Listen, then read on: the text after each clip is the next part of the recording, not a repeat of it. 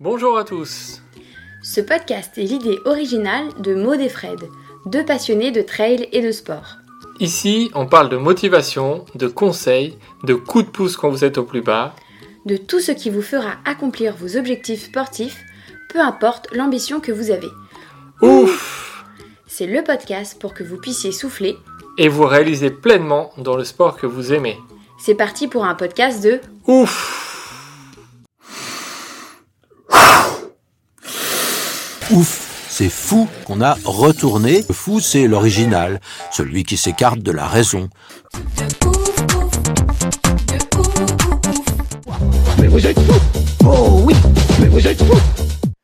Bonjour à tous et bienvenue pour un nouvel épisode de Ouf. Vous êtes déjà des centaines à vous être inscrits à notre newsletter, on est très content. C'est quoi la newsletter En fait, on vous envoie toutes les deux semaines une newsletter rapide à lire, hein, ça prend 4-5 minutes, sur nos expériences en ultra trail, sur nos expériences en aventure, des petits conseils, on vous envoie des, portraits de ouf, euh, très rapides à lire, des gens qui ont fait des trucs euh, impressionnants, euh, qui sont dans l'actualité. Voilà, c'est pour essayer de vous agrémenter vos journées toutes les, toutes les deux semaines. Ça prend pas beaucoup de temps à lire. Donc, si vous voulez vous inscrire, c'est sur le site ouf.fr dans la rubrique newsletter. Quant à notre épisode du jour, on a eu la chance d'accueillir Benjamin Demoliens. Bonjour Fred, bonjour à tous. Oui, en effet, on a accueilli Benjamin Demoliens, qui est un aventurier un peu ouf, qui a de nombreuses idées, de nombreux projets, notamment des expéditions assez hors du commun, qui s'appellent les expéditions zéro. Donc il va nous en parler un petit peu plus longuement. On laisse place à l'épisode et on vous souhaite une bonne écoute à tous. Bonjour Benjamin. Bonjour à vous. Euh, on est ravi de t'accueillir dans notre podcast aujourd'hui. Ça fait quelques temps qu'on est en contact. Voilà, on a réussi à enfin à, à se caler un petit rendez-vous, donc on est, on est très content de t'avoir. Avant de, de présenter ton parcours, tes défis, est-ce que tu peux nous dire qui est Benjamin Demoliens Eh ben, Avec plaisir.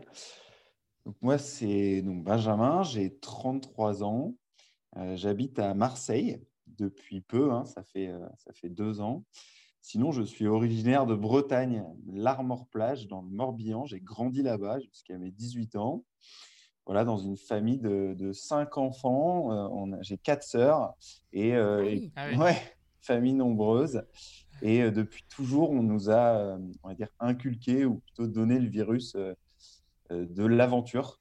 Euh, on, voilà, on partait en famille, je, détaillerai ça après, mais euh, soit en camion euh, aux quatre coins de l'Europe, soit en randonnée dans les Alpes, soit même en radeau sur les gorges du Tarn, on a pu faire ça. Voilà, j'ai eu le virus depuis tout petit et, récemment, en, en 2016, je me suis sensibilisé à l'écologie et je suis aussi un grand passionné de prise de parole en public et c'est tout ça qui m'a amené à faire ce que je fais aujourd'hui. Très bien. Euh, les Bretons, euh, je crois que c'est un peu universel. hein. Vous aimez euh, voyager. Je crois Ouais. que c'est c'est c'est pas typique. Enfin, je sais pas si c'est typique de ta famille, mais je crois que c'est tous les Bretons. Ils partent à l'aventure. Je crois qu'il y a un syndrome bien spécifique sur les Bretons. Oui, c'est ça, il y, a un, il y a un drapeau breton partout dans, dans tous les pays du monde, je pense.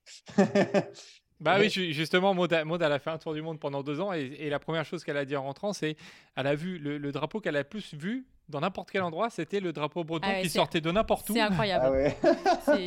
C'est- vraiment, enfin, je... t'as l'impression d'être poursuivi par ce drapeau, mais, Ouais, euh, ouais. mais c'est bien. Ça veut dire que voilà, tu, tu sais que les Bretons sont, voilà, sont des aventuriers. Ouais, c'est vrai. Donc là, en tout cas, on déroge pas à la, à la règle avec toi. Ouais, il y a une, c'est vrai qu'il y a, il y a beaucoup de Bretons partout qui voyagent, effectivement. Moi, j'ai pas le drapeau, mais, euh, mais j'ai le virus, clairement.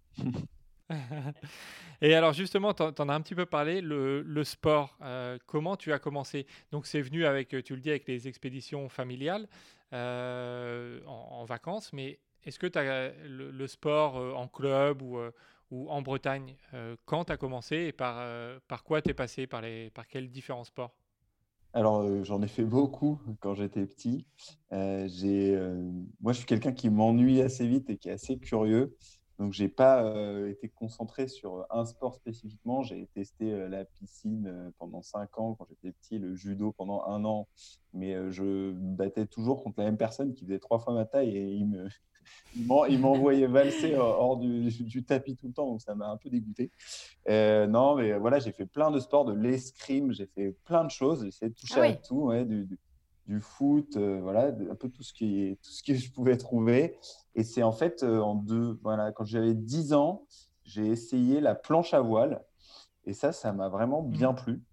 Et après, par contre, ouais, j'ai fait 7 ans de planche à voile en club, euh, tout simplement parce que j'ai la chance d'avoir grandi vraiment au bord de l'eau. C'est-à-dire que la maison de mes mhm. parents est à 100 mètres de, de la plage et peut-être à 1 km du club. C'est pratique. Ouais, c'est pratique, ouais. Et j'ai adoré. J'ai juste adoré. Euh... Alors, j'aimais pas trop les compètes. Moi, je suis pas hyper compète. Je sais que dans, dans, ce podcast, il y a sûrement plein de gens qui sont très compètes. Mais non, mais non, pas, pas forcément. Il y en a qui aiment bien l'aventure. Hein. Ah on n'est pas que dans la compète. Hein. Ok. Ouais, bah, bah, nous on avait donc euh, j'avais mon club et surtout je me suis fait des très bons copains là-bas. Et donc ça, ça, m'a aussi aidé à, continuer cette activité et à pas euh, euh, voilà changer encore tous les deux trois ans. Et le samedi, on avait compétition justement. On, mettait tout le matériel dans le camion on se mettait tous, on s'entassait tous dedans et on partait aux quatre coins de la Bretagne et puis un peu après euh, plutôt de la France. Et j'aimais trop. Alors j'aimais surtout quand les compètes étaient annulées parce qu'on pouvait, euh, on pouvait, naviguer librement, librement avec les copains. On pouvait faire un petit foot sur la plage. Moi, ça me plaisait bien. Et voilà. Donc c'était vraiment euh, comme ça que je me suis mis au sport, on va dire de manière un peu plus régulière. C'est par la planche à voile surtout. Euh, mmh j'adorais ce sport, euh, d'aller euh, dans les éléments. Et en fait, ce que j'aimais beaucoup, c'était ça. Hein. C'était être dans la nature, dans l'eau, dans des décors assez incroyables, vivre, avoir de l'adrénaline. Parce qu'en planche à voile, on en avait pas mal en, tentant les sauts, avec la vitesse, tout ça. très vite, c'est l'adrénaline qui, qui, arrive et c'est super excitant. Et c'est un peu addictif. Hein. On, connaît, on connaît tous ce, ce phénomène. Donc voilà, c'est comme ça que ça avait venu, moi, le sport. Et euh, donc, bien évidemment, en parallèle, comme je disais tout à l'heure, tous les deux ans, un été sur deux, on partait randonner dans les Alpes en famille. Et là, on faisait 15 euh, bah, jours de marche avec euh, au moins à chaque séjour un petit séjour dans le séjour de trois jours en tente, mhm. en fait, où on était en autonomie, sinon on était. Okay, et ça, bah, moi, ça, ça a été une énorme révélation. quoi. J'ai adoré. Alors au début, j'étais probablement comme tous les enfants, je râlais un peu parce que bah je oui, marchais. tu râles, tu traînes les pieds. Exactement. Mais en fait, j'étais tellement animé par les, la faune. En fait, moi, ça me, ça me passionnait de fou de, de, de, voir le plus de marmottes possible, le plus de chamois, le plus de bouquetins, que dès que je voyais les animaux, bah, ça me, en fait, je, ne me rendais même plus compte que je marchais. Euh, et le fait même pas de les voir, mais le fait de les chercher, me poussait à aller euh, monter sur des crêtes et des petits sommets euh, tout seul euh, en prenant un peu des risques de temps en temps, juste parce que j'étais hyper excité de voir les animaux. Et donc ça, en fait, mon attirance pour la faune, pour ces décors somptueux, bah, ça m'a entraîné dans le sport, tout simplement.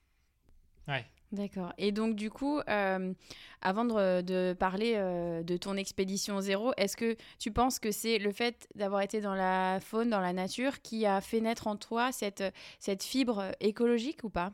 Ou c'est venu un peu plus tard? Alors, c'est venu officiellement, euh, le, déclic, on va dire, la, grosse révélation, elle est venue plus tard.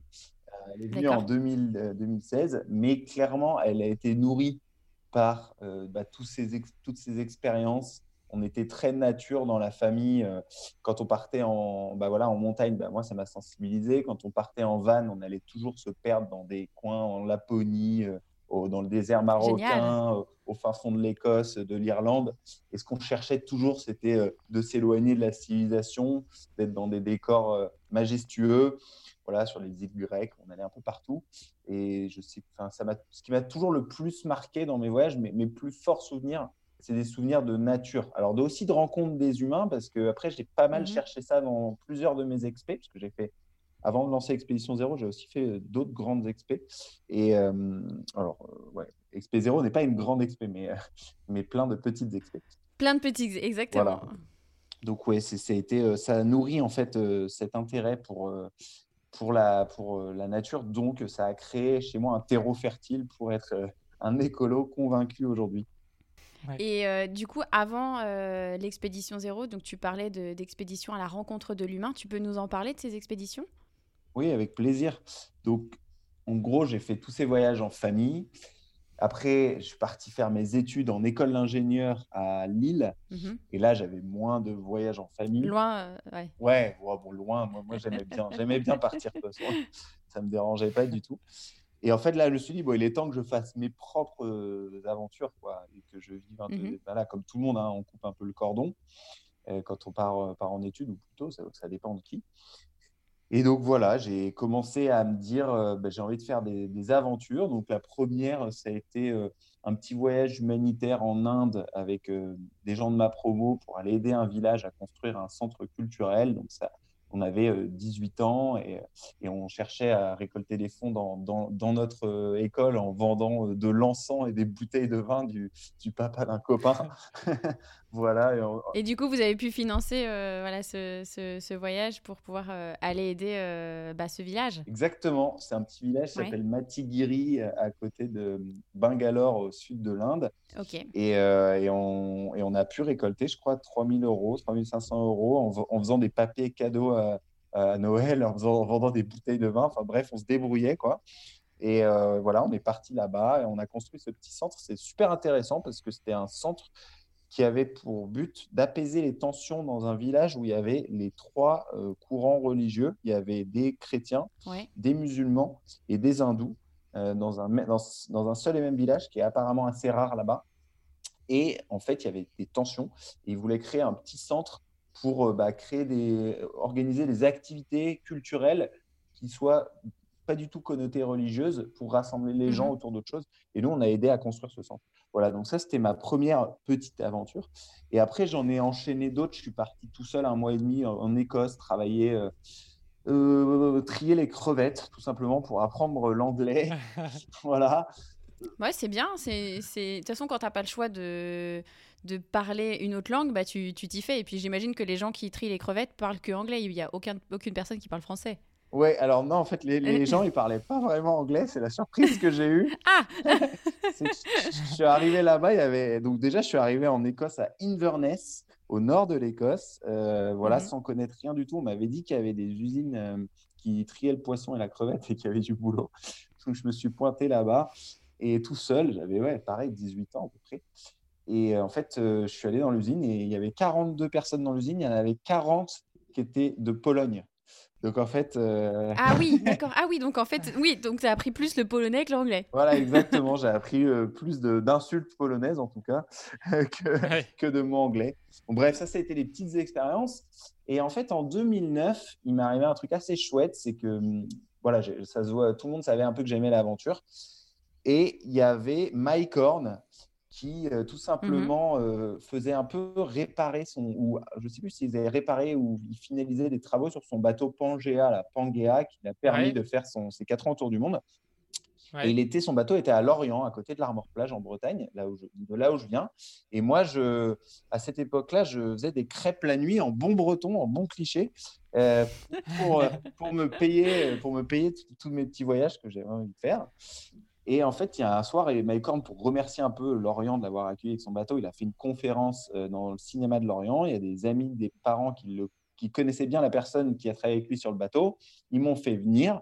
J'ai écouté la conférence, j'ai été passionné par ce qu'il racontait. hein. Il racontait son expé euh, pôle Nord de nuit, euh, sa, rencontre avec l'ours polaire. Enfin bref, c'était incroyable.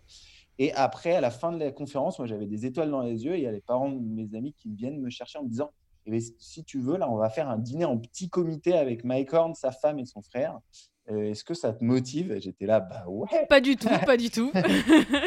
J'ai dit, bah ouais, en fait, je suis trop chaud. Et du coup, bah, je me suis retrouvé à table avec euh, Cathy. Donc maintenant, je crois que Cathy, elle est, elle est- malheureusement, elle est décédée.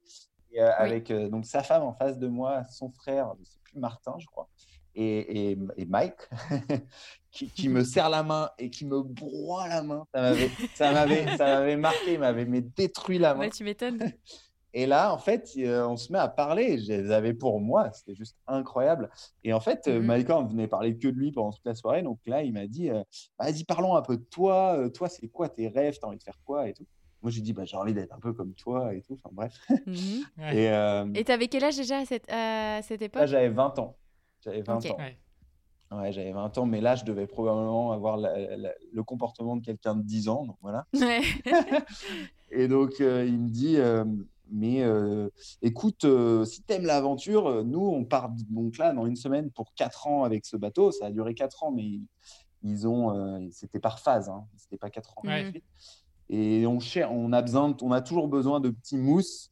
Donc, bah, viens, mhm. viens avec nous et tout. Donc là, j'ai fait waouh. En bon breton, tu t'es dit ok, j'y vais. ouais, bah non, je me suis pas dit j'y vais parce que j'étais en ah. plein, j'étais en plein dans mes études. Et en fait, euh, j'ai, pas osé euh, sauter le pas et abandonner l'école que mes parents, euh, enfin mes parents ils me payaient mes études quoi. Et donc j'ai pas osé. J'ai dit ah je sais pas, je vais réfléchir cette nuit. Et donc je suis parti faire mes petites crêpes dans mon usine. Et le lendemain, je suis retourné dans le bateau avec un tas de crêpes pour tout l'équipage. J'ai offert ça en leur disant je viens pas, mais par contre je m'engage à vivre une grande aventure comme les vôtres parce que c'est ça qui me fait rêver. Donc, promis, mhm. Mike, je ferai une grande aventure. je lui avais dit ça, je m'étais complètement enflammé. Et en fait, euh, finalement, bah, je l'ai jamais recontacté parce que il, est, il est qui il est, il est connu et tout. Mais par contre, l'été d'après, je suis parti euh, me faire une grande aventure avec l'argent que j'avais gagné avec mes crêpes. Et donc là, j'ai fait Istanbul jusqu'à la Chine euh, en stop pendant quatre mois et demi pendant quatre mois et demi. Donc, j'ai pas tout fait en stop, mais quasiment. J'ai fait beaucoup, un peu de bus aussi. Et surtout en dormant chez l'habitant. Parce qu'en fait, j'avais très peur à cette époque-là du monde musulman. J'étais avec plein de clichés euh, euh, que je recevais bah dans les médias et tout. Je me suis dit, il faut que j'aille dans... ouais. voilà, il faut que j'aille dans tous ces pays, comprendre. Et j'ai donc j'ai traversé la Turquie, l'Iran, le Pakistan, l'Afghanistan, euh, l'Ouzbékistan, le Kazakhstan, le Kyrgyzstan, le Tadjikistan, tous les stands quoi, euh, jusqu'à la fin, jusqu'en Chine, à Kashgar, euh, chez les Ouïghours. dont on entend souvent parler malheureusement. et à l'époque, c'était déjà la catastrophe quand j'y étais. Il y avait c'était assez impressionnant. Il y avait l'armée partout. Et bref, et en gros, j'ai traversé tous ces pays en dormant chez l'habitant. Euh, ça m'a coûté en quatre mois et demi moins de 1000 euros, billets d'avion et visa compris. J'ai vraiment, c'était vraiment euh, on a shoestring, comme disent les, mmh. Anglais. Et voilà, donc ça, ça a été ma première aventure. Ça a été incroyable. J'ai traversé même une bonne partie de l'Afghanistan. C'était la pleine guerre en 2009. Hein. C'était vraiment la guerre à ce moment-là. Mmh. Euh, voilà, je, je, me suis fait arrêter deux fois euh, parce qu'ils pensaient que j'étais un taliban, parce que j'avais une grosse barbe et la même tenue en fait que les talibans. Je pensais que j'avais la même tenue que tout le monde, mais j'avais plutôt la tenue et les cheveux des talibans. Parce que, apparemment, quand tu as les cheveux un peu longs, ça veut dire que tu viens de la montagne et que tu es peut-être euh, un, un, guerrier. Quoi. Bref, et du coup, bah, il m'est arrivé des péripéties assez dingues. Euh, je me suis fait braquer à la Kalachnikov. Enfin, il m'est arrivé plein de trucs assez incroyables, mais c'était ma première aventure à 20 ans, quoi, tout seul.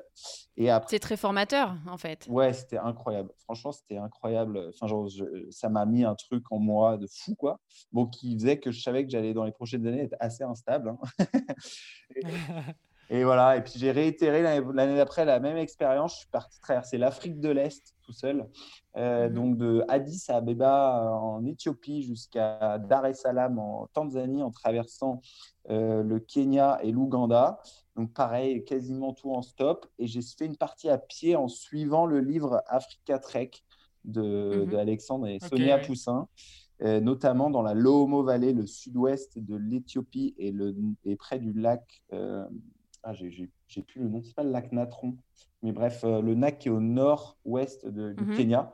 Et là, j'ai été marcher avec un missionnaire pour rencontrer les tribus loin des routes, loin des civilisations, les tribus qui ont de plateaux dans la bouche, euh, les hommes fleurs, qui ont des fleurs ici percées là, et voilà, les Dasanech été passer du temps avec eux. Euh, il y en avait plein qui n'avaient jamais vu de blanc. Alors, ils venaient me toucher la peau. Ils partaient en courant partout. Et les, cheveux, aussi, non? Enfin, moi, ça me l'a fait euh, pendant mon, tour du monde. Bah, j'ai commencé par, par l'Afrique et l'Afrique de l'Est. Ah euh, ils te touchent la peau, mais enfin, moi, en tout cas, en tant que femme, ils m'ont touché beaucoup les cheveux. Ah, ok. Parce que j'ai les cheveux raides et j'ai pas les cheveux crépus. Donc, pour eux, c'est pas du tout la, enfin, la même chose. Donc, en fait, ils te touchent les cheveux. Ils, ils se disent, mais attends, mais comment c'est possible? Ah, ouais. En fait, comme comme la peau. Et je sais pas, moi j'expliquais en fait pour la peau, je disais mais chez moi il y a moins de soleil, donc c'est pour ça que ah j'expliquais comme ça parce que je me disais comment tu veux expliquer euh, cette différence? Parce qu'il n'y a pas vraiment tu vois d'explication. donc euh, c'est souvent les enfants. Enfin je sais pas moi, en tout cas c'était les enfants qui, qui, venaient vers moi pour euh, pour me toucher la plupart du temps. Ouais ouais moi aussi. Mais tu étais dans ce coin là aussi. Oui, je suis partie entre 2015 et 2017 et j'ai commencé par par aller au Kenya, en Tanzanie. et ensuite, je suis descendue jusqu'à en Afrique du Sud, en passant par la Zambie, en prenant un train fou entre Dar es Salaam et euh, Moshi. Euh, ah, il s'appelle Moshi, Moshi. Alors, je sais plus le nom. C'est un nom composé. Et en fait, tu arrives en Zambie. Et là, euh, bah, tu te retrouves à essayer de, de trouver un bus, etc. Euh, tu es la seule blanche. Dans... Et d'ailleurs, en plus, en étant une femme, je pense que les gens s'interrogent encore plus. Ils se disent, mais, mais qu'est-ce que tu fais là? Et vraiment, les gens te le disent. Enfin, je sais pas hmm. toi, mais en tout cas, moi, les gens me posaient la question. Ils me disaient, mais que fais-tu ici? Pourquoi tu es là? Et, en fait, bah, ça crée un peu un intérêt et les gens ils disent bon bah je vais l'aider. Et en fait, tu te rends compte que bah euh, ils m'ont déposé à un endroit où c'était pas prévu. Il y a les bus qui s'arrêtent plus. Euh, enfin voilà. Et il y a une, un esprit de solidarité que, que j'ai pas retrouvé en tout cas dans d'autres endroits. Puis après, je, suis allée en Namibie. Ah, au Botswana, c'est voilà incroyable. Ça, ça fait partie des, des, très belles expériences que j'ai vécues, notamment dans la nature. Euh, être, faire face à un éléphant qui est à 30 euh, mètres de toi et qui va peut-être te charger et tu serres les fesses et tu te dis que c'est pas possible parce que euh, le guide te dit non, non, mais normalement il devrait pas te charger et puis il bouge les oreilles et là tu te dis non, mais en fait là vraiment il est en train de bouger les oreilles et de vouloir t'attaquer. Et dit non, mais si on va vers la gauche, normalement il sentira pas notre odeur et ça devrait bien se passer. Bah, tu vas vers la gauche, tu suis, mais au fond de toi tu te dis je vais peut-être mourir. Ouais, c'est énorme. enfin voilà, du coup, ça, ça, me parle. Ça me parle un petit peu ce que, ce que tu as vécu. trop bien, c'est le, le, tronçon. Moi, je me suis arrêté à Dar es Salaam, mais j'aimerais vraiment reprendre de Dar es Salaam pour aller jusqu'à. Parce que j'ai été aussi à Cape Town et j'aimerais bien refaire cette partie-là fait un peu. Bah, c'est vrai que c'est des, des endroits qui sont très peu, euh, comment dire, visités par. Euh, alors, euh, j'allais dire par des occidentaux et encore par même par des locaux enfin il y a, y a, très peu de de tourisme euh, là-bas euh, et, c'est dommage parce qu'il y a énormément de choses à voir au niveau de la nature, au niveau de la faune, la flore et mm. même des gens. Euh, c'est, ça fait partie des plus belles rencontres que j'ai eues, ben, c'était, c'était dans ces pays-là. Ouais, c'est clair. Mais, mais voilà, il y a encore un chemin à faire en tout cas sur, pour aller découvrir ce continent que tout le monde associe souvent avec un pays. Ouais, ouais c'est clair. Ouais, c'est un continent qui me fait tellement vibrer. J'ai passé aussi pas mal de temps après en Afrique de l'Ouest, aussi. Ouais. et c'est. Euh... c'est, il y a beaucoup de tours du mondis qui le zappent et euh, je pense que c'est, tellement incroyable. C'est très dommage, ouais. c'est tellement incroyable. Et bref, voilà, ça a été un peu oui, ça. Donc on reparle de toi, pardon. Là, c'était un petit, une petite aparté. non, non, bah, non, je trouve ça trop bien, je trouve ça trop cool parce que je trouve rarement des gens qui ont, baroudé dans ce coin-là, donc ça fait plaisir.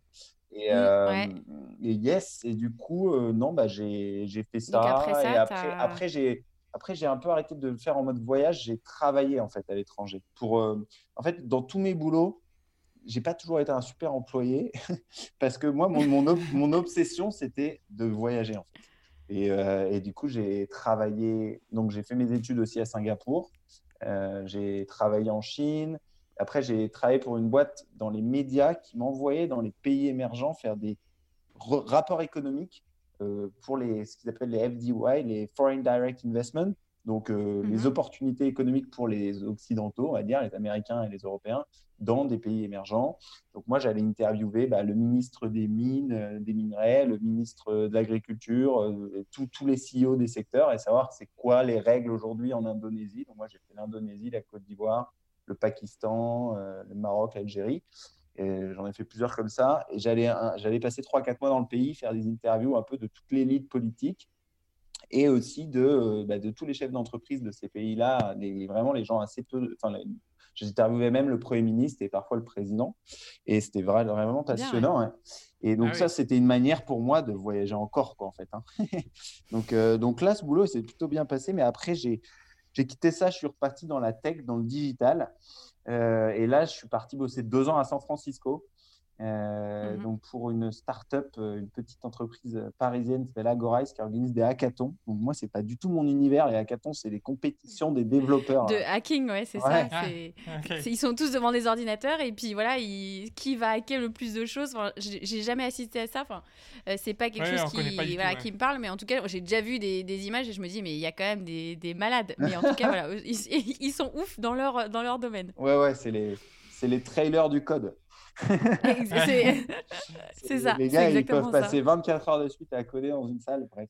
Et, non, et j'ai fait ça, et je suis, c'est ce qui m'a amené à San Francisco, et c'est là que j'ai eu ma prise de conscience écolo. Quoi. D'accord. et du coup, comment vient l'idée Expédition Zéro? Est-ce que, est que tu peux nous dire quel est le principe pour ceux qui, pour les, tous les auditeurs qui ne connaissent pas encore? Et, du coup, comment t'es venu cette idée-là? Oui, avec plaisir. Alors, Expédition Zéro, c'est quoi? Ce sont des aventures sportives itinérantes pour lesquelles j'essaie de respecter autant que possible trois règles, trois zéros, à savoir tendre, pas être extrémiste, hein, mais j'essaie de tendre vers le zéro émission carbone, le zéro déchet et le zéro matériel neuf. Ça, c'est mes trois piliers de ce projet Expédition Zéro. Et donc, j'en ai réalisé trois depuis que j'ai lancé ce projet fin mai à la fin du premier confinement. J'ai réalisé une expédition à vélo, une expédition à pied dans, dans les Alpes et une expédition en stand-up paddle le long du canal du Midi. Donc, à vélo, c'était entre Bretagne et Normandie. Donc ça, c'est ce que j'ai réalisé. On va peut-être euh, pouvoir en parler. On va y revenir exactement. Voilà. Mais pour vous expliquer comment j'ai créé ce projet, en fait, ce projet, même si c'est pas comme ça que je l'ai définissé avant, maintenant c'est assez clair dans ma tête. C'est un peu la rencontre de mes trois piliers de vie, euh, qui sont l'aventure, euh, l'écologie et la prise de parole en public, la communication, notamment plutôt la communication positive et bienveillante. Et donc j'ai voulu un peu prendre ces trois choses qui m'animent et je sais en fait, parce que j'ai essayé plein de boulots différents, plein de choses différentes où j'étais pas heureux parce que en fait, euh, j'étais pas moi-même tout simplement. Et je suis quelqu'un qui, marche beaucoup à l'émotion. Euh, je ne sais mmh pas trop faire semblant et pendant longtemps dans un boulot ou quoi. Et en fait, là, je sais que ces trois choses, je suis hyper aligné et que c'est hyper naturel pour moi. Donc, euh, je ne sais pas trop ce que tout cela va devenir, on verra. Mais en tout cas, c'est ça, ça me plaît, c'est évident pour moi. Et ces trois piliers viennent d'où? Bah, L'aventure, c'est, je vous l'ai raconté, ça vient euh, de ma mmh. famille. De, j'ai, toujours euh, eu ça, c'est un virus que j'ai depuis toujours. L'écologie, c'est justement arrivé à San Francisco. Donc, j'habitais dans une ville qui est, qui est, qui est, très paradoxale. C'est une ville qui est en pleine nature, qui est assez incroyable. Hein. Elle est magnifique, cette ville. Je ne sais pas si vous avez eu l'occasion de, d'y aller.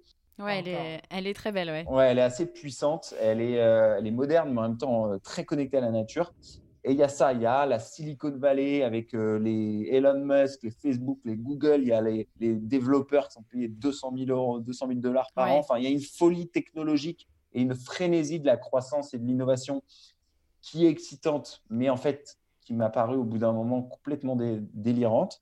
Et en, en paradoxe, il y a des racines hippies assez fortes, il y a une connexion à la nature il y a euh, euh, un respect voilà, de, de, la nourriture organique, de, la, de, de, beaucoup de choses. Et notamment, il y a un petit village qui s'appelle Bolinas, qui est à 40, 45 minutes, une heure de route de, de San Francisco au nord. Et là-bas, c'est typiquement le village de hippies où ils ont enlevé les pancartes pas trop qu'on sache que c'est euh, un village euh, où les gens, les, les, gens vivent au rythme des vagues euh, pour aller surfer.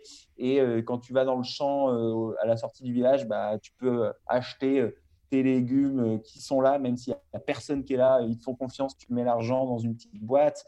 Il y, a cet esprit et ça m'a vachement plu en fait. Alors je suis pas un hippie du tout, mais ce qui m'a plu, c'est ce rythme plus lent, justement, à l'opposé de la mmh frénésie de San Francisco, et ce, et ce respect de la nature et cette connexion avec, ben, on mange sain, on, voilà, il y avait beaucoup de végétariens, il y avait beaucoup de. Enfin bref, il y a toute une. tout ça, c'est un, un, tout. Hein. Et ça m'a un peu marqué. En plus de ça, j'ai vu le film Demain de Cyril Dion et Mélanie Laurent à ce moment-là. Donc, il y a eu un peu cet effet d'enchaînement de, de, de faits. Je suis rentré en France début 2017 et là, je me suis dit, attends, mais euh, j'ai envie de faire, j'ai envie de, maintenant d'aligner un peu mes, mes valeurs avec euh, mes choix professionnels. Je vais essayer de chercher un projet dans l'écologie.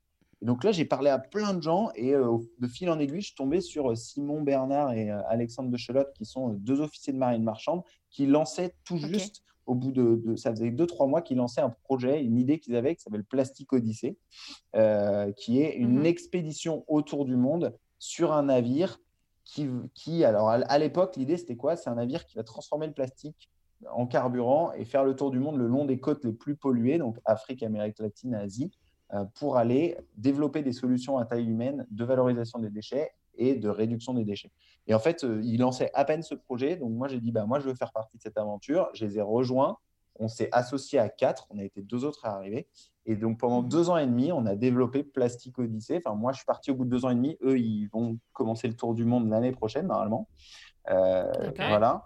Et donc ça, ça a été bah, une énorme accélération de ma prise de conscience écologique. C'est-à-dire que je me suis retrouvé au cœur d'un projet qui est devenu très médiatisé. Je ne sais pas si vous avez, vous avez entendu parler, mais on a fait pas mal de buzz avec le petit catamaran qu'on avait construit. On avait mis une machine de pyrolyse. La pyrolyse, c'est quoi? C'est une chauffe sans oxygène euh, des, mhm.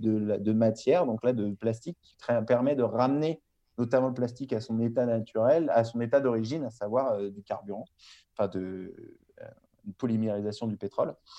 Et donc, on a, on a construit ce petit kata, on a fait un tour de France, on a fait pas mal de buzz, on a même gruté le kata sur les toits des galeries Lafayette à Paris en faisant venir Martin Solveig et, et plein de PDG de grandes boîtes et, Brune Poisson. Enfin bref, on avait fait un truc fou, quoi. Et voilà, et bref, ça a été une aventure hyper enrichissante écologiquement, mais on était quatre fondateurs, on avait un peu des problèmes de vision, donc j'ai décidé de, et d'humain aussi, j'ai décidé de quitter l'aventure euh, en mhm. fin 2019 et c'est là que je me suis retrouvé confiné quelques mois plus tard. Alors, j'avais, je faisais un peu de, mission de conseil pour, pour, pour vivre hein, à ce moment-là. Et je me suis retrouvé confiné. Là, je me suis dit, bah voilà, moi, j'ai adoré, euh, je suis à fond dans l'écologie, j'adore l'aventure. Euh, j'ai envie de retrouver ça dans mon prochain, aventure, prochain choix euh, de vie. Et en plus, à travers Plastic Odyssey, bah, j'ai appris à faire de la prise de parole parce que comme on était très médiatisé, on s'est mis à prendre la parole. Donc, j'ai commencé à faire des, des, interviews, puis des conférences. Et après, j'ai fait les cours d'art oratoire. Je faisais du théâtre quand j'étais petit. J'adorais, euh, j'étais très bon en poésie. J'étais toujours debout sur la chaise quand j'étais petit, à, hurler dans toute la classe. Moi, j'aimais bien ces exercices-là, en fait. C'est un truc qui me plaît. Je trouve que mhm. c'est puissant comme outil, la communication comme ça, debout sur scène. Donc, j'ai pas mal fait ça. Et puis, à, au fur et à mesure, je me suis retrouvé à faire une conférence devant 500 personnes à Bruxelles en anglais euh, pour parler de plastique Génial. lycée. Donc voilà, euh, je me suis dit, ça, j'ai trop envie de le refaire. J'ai adoré, quoi. Et donc, j'avais envie de mettre de la prise de parole, de l'aventure et de l'écologie. Et j'ai rassemblé tout ça. J'étais, je bouillonnais pendant mon confinement. J'ai rassemblé tout ça dans une idée en me disant, bah, je vais me lancer un premier défi et mettre toutes ces valeurs dedans. Et c'est comme ça qu'est née Expédition Zéro. D'accord. Ah et eh ben... un, un, long et beau trajet, du coup, jusqu'à, jusqu'au confinement. Est-ce que s'il n'y avait pas eu le confinement, ce serait passé différemment?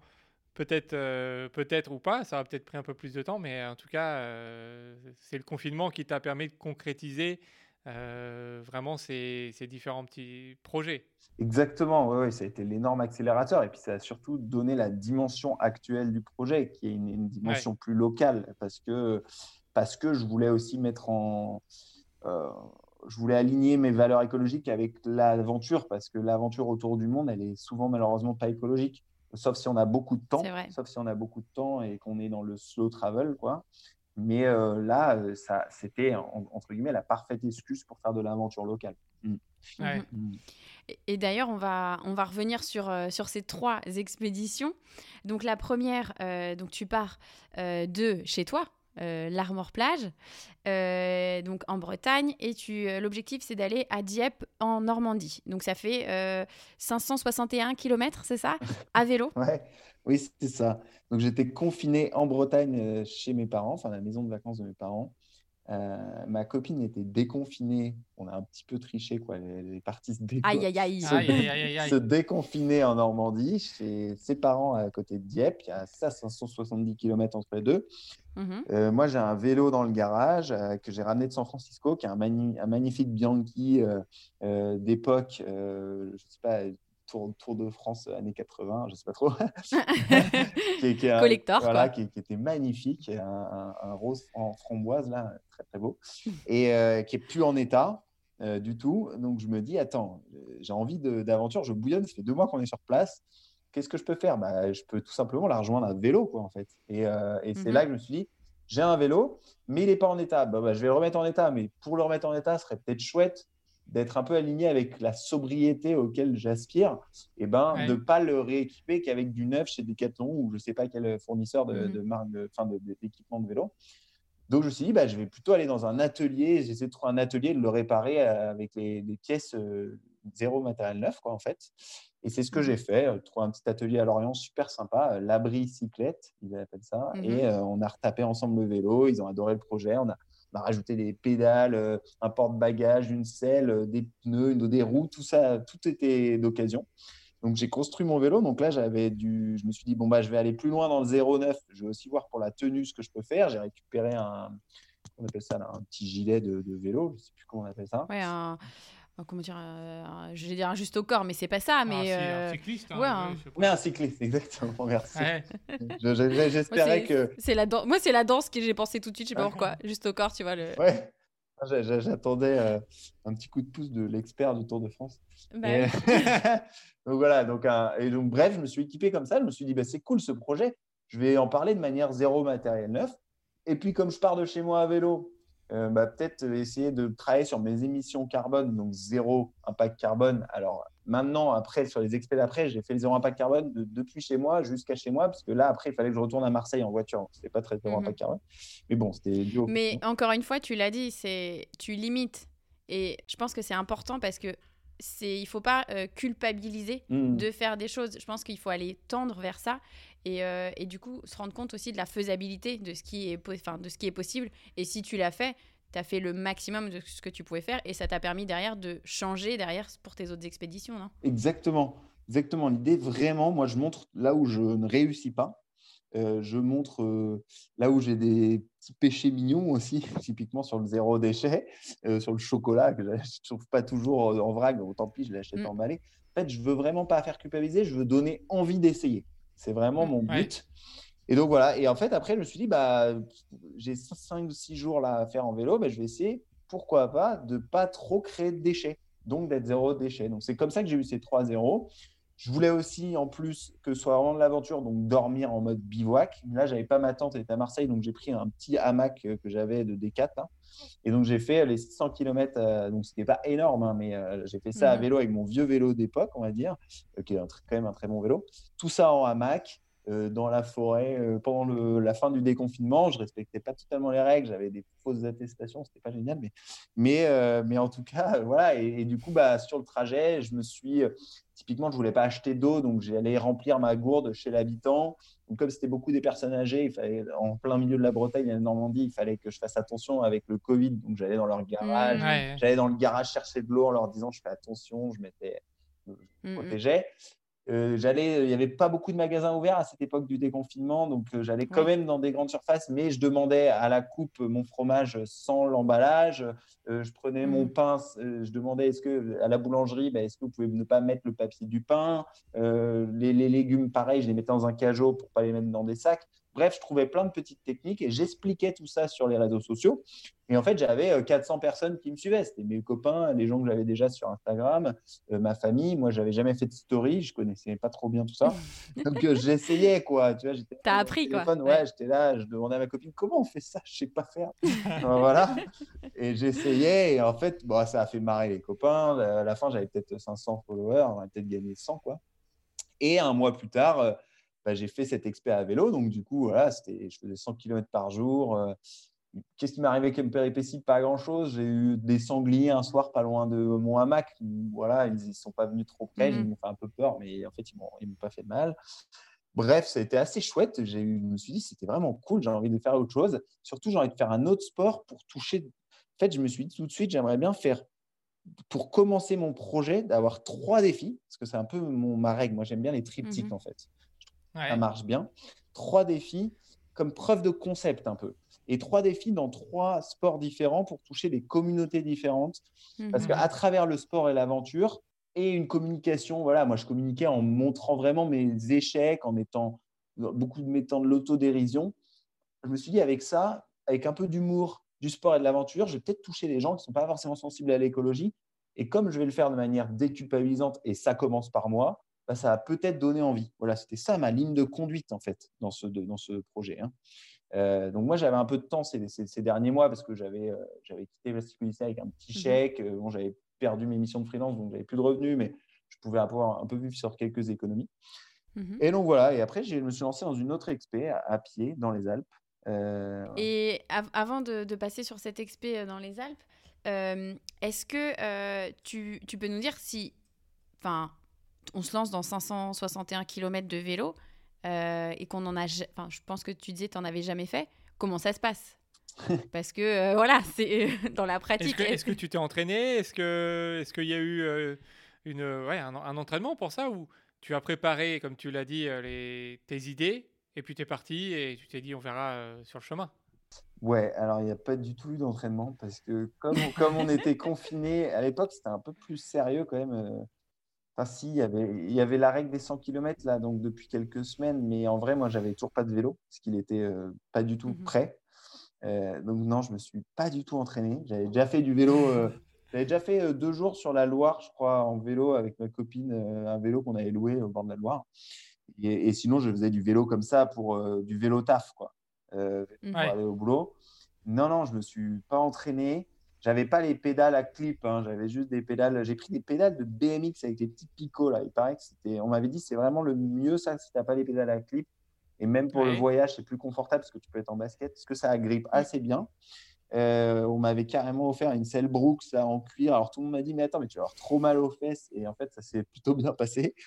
Et euh, non, Tant mieux. Ouais, ouais, j'étais content. Et non, je me suis lancé comme ça, un peu, euh, on verra en fait. Euh, et je, suis quelqu'un qui se pose beaucoup de questions, mais là, j'étais tellement animé qu'en fait, je m'en suis pas posé tant que ça. Et je suis parti. J'ai eu une crevaison. Et franchement, j'avais juste, je m'étais juste entraîné deux fois à, à, À gonfler, regonfler un pneu. Tu vois, alors juste ça. Ah oui, À- Grosse prépa, grosse ouais, prépa. voilà. mais c'est- mais c'est bien, tu vois. En fait, ça, ça montre aussi que, en fait, on a peur parfois. Et alors, euh, même si on a, on a des gens qui, qui nous écoutent et qui font euh, des longues distances, etc. Mais il y en a peut-être qui ne font pas de longues distances. Alors, je parle en trail.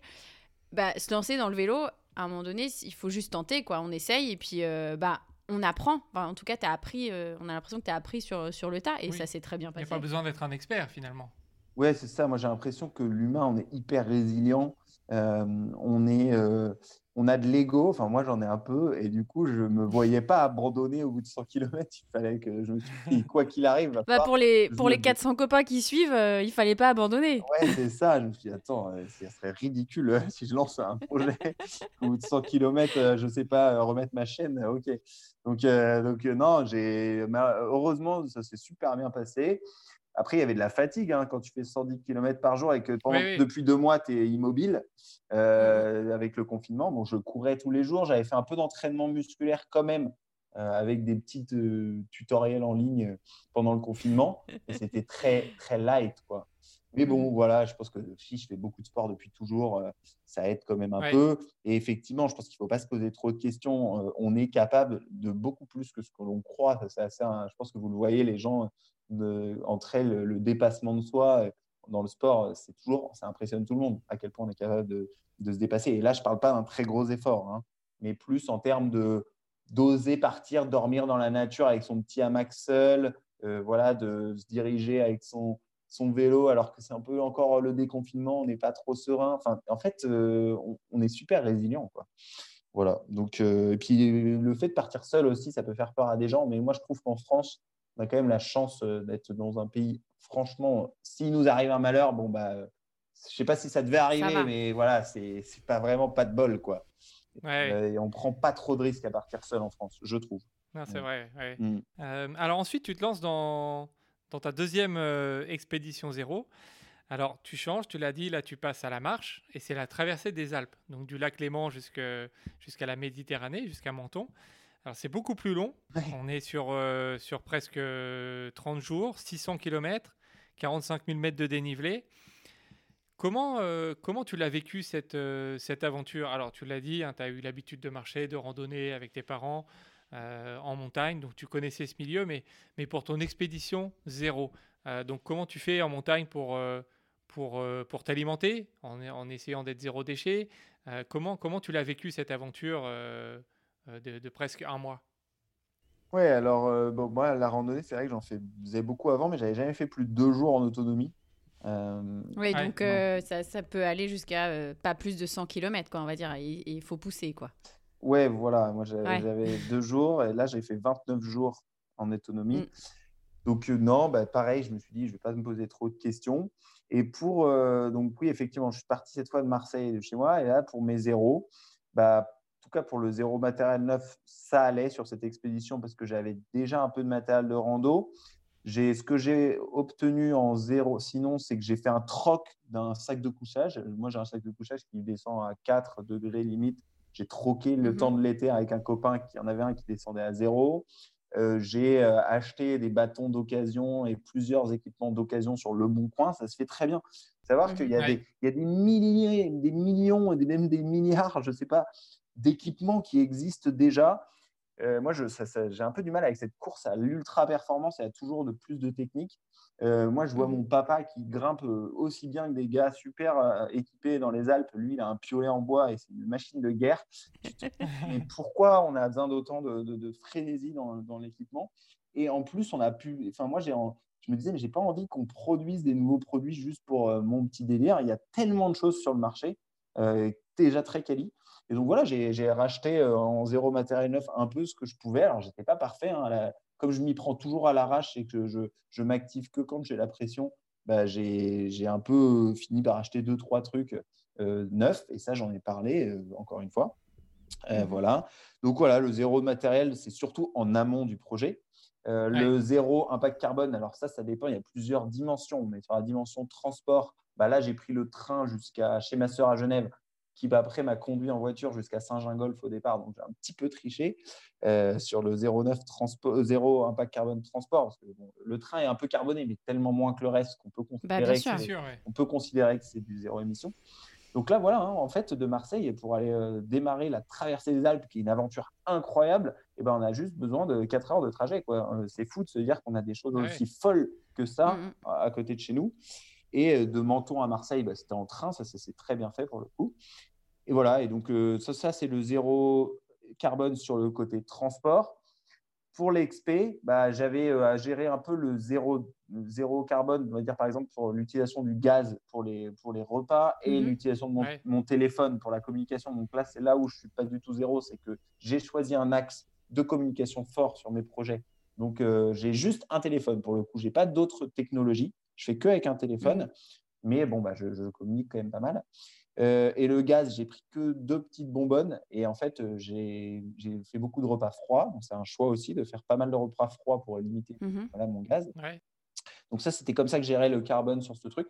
Et enfin, le plus central au jour le jour, c'est le zéro déchet, euh, qui, mmh lui, en, qui, lui, en montagne, est un peu plus technique qu'ailleurs. Tout simplement bah parce qu'on est, les villages sont plus petits, il y a pas mal de distance entre les villages, il y a moins d'options de magasins. Euh, on se retrouve souvent euh, plusieurs jours en autonomie. Et là, c'est pareil, hein, c'est de la débrouille, c'est-à-dire que bah, j'ai trouvé en fait dans quand même pas mal de villages, euh, même dans les Sherpas, là, les, magasins des montagnes. Oui, tout à fait.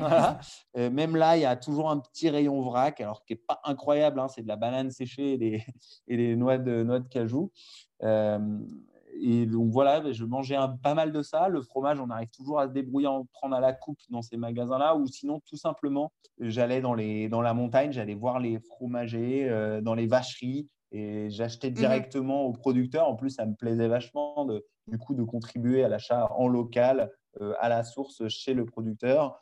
Euh, comment je faisais? Bah, J'ai trouvé souvent du chocolat en vrac. Dans les refuges, ils vendent souvent des petites euh, tartes à la myrtille ou quoi en part. Ouais.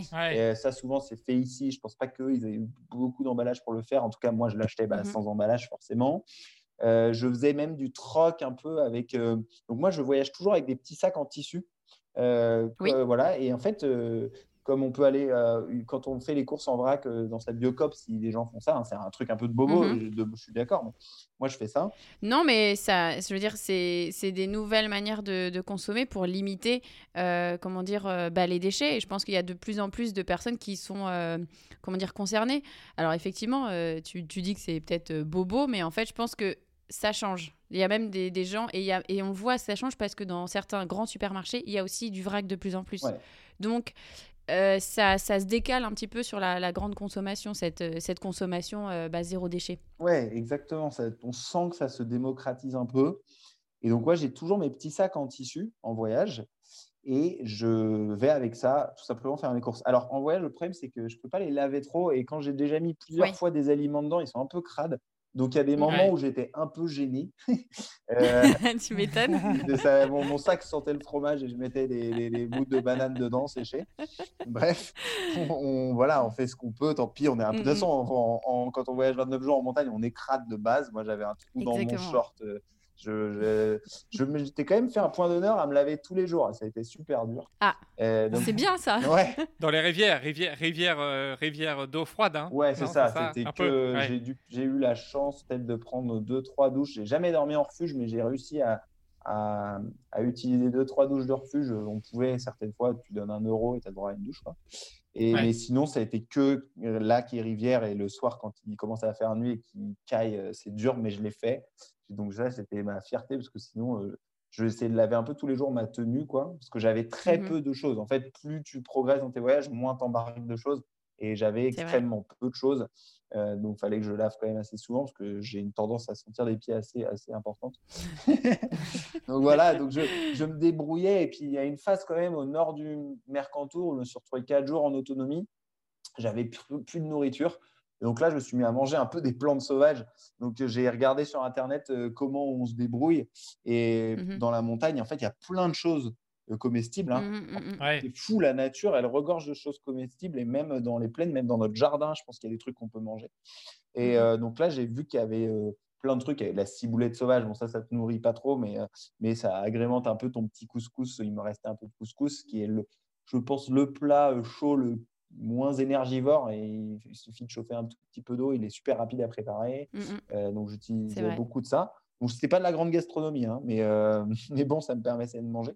Et j'ai surtout mangé des chénopodes bon Henri.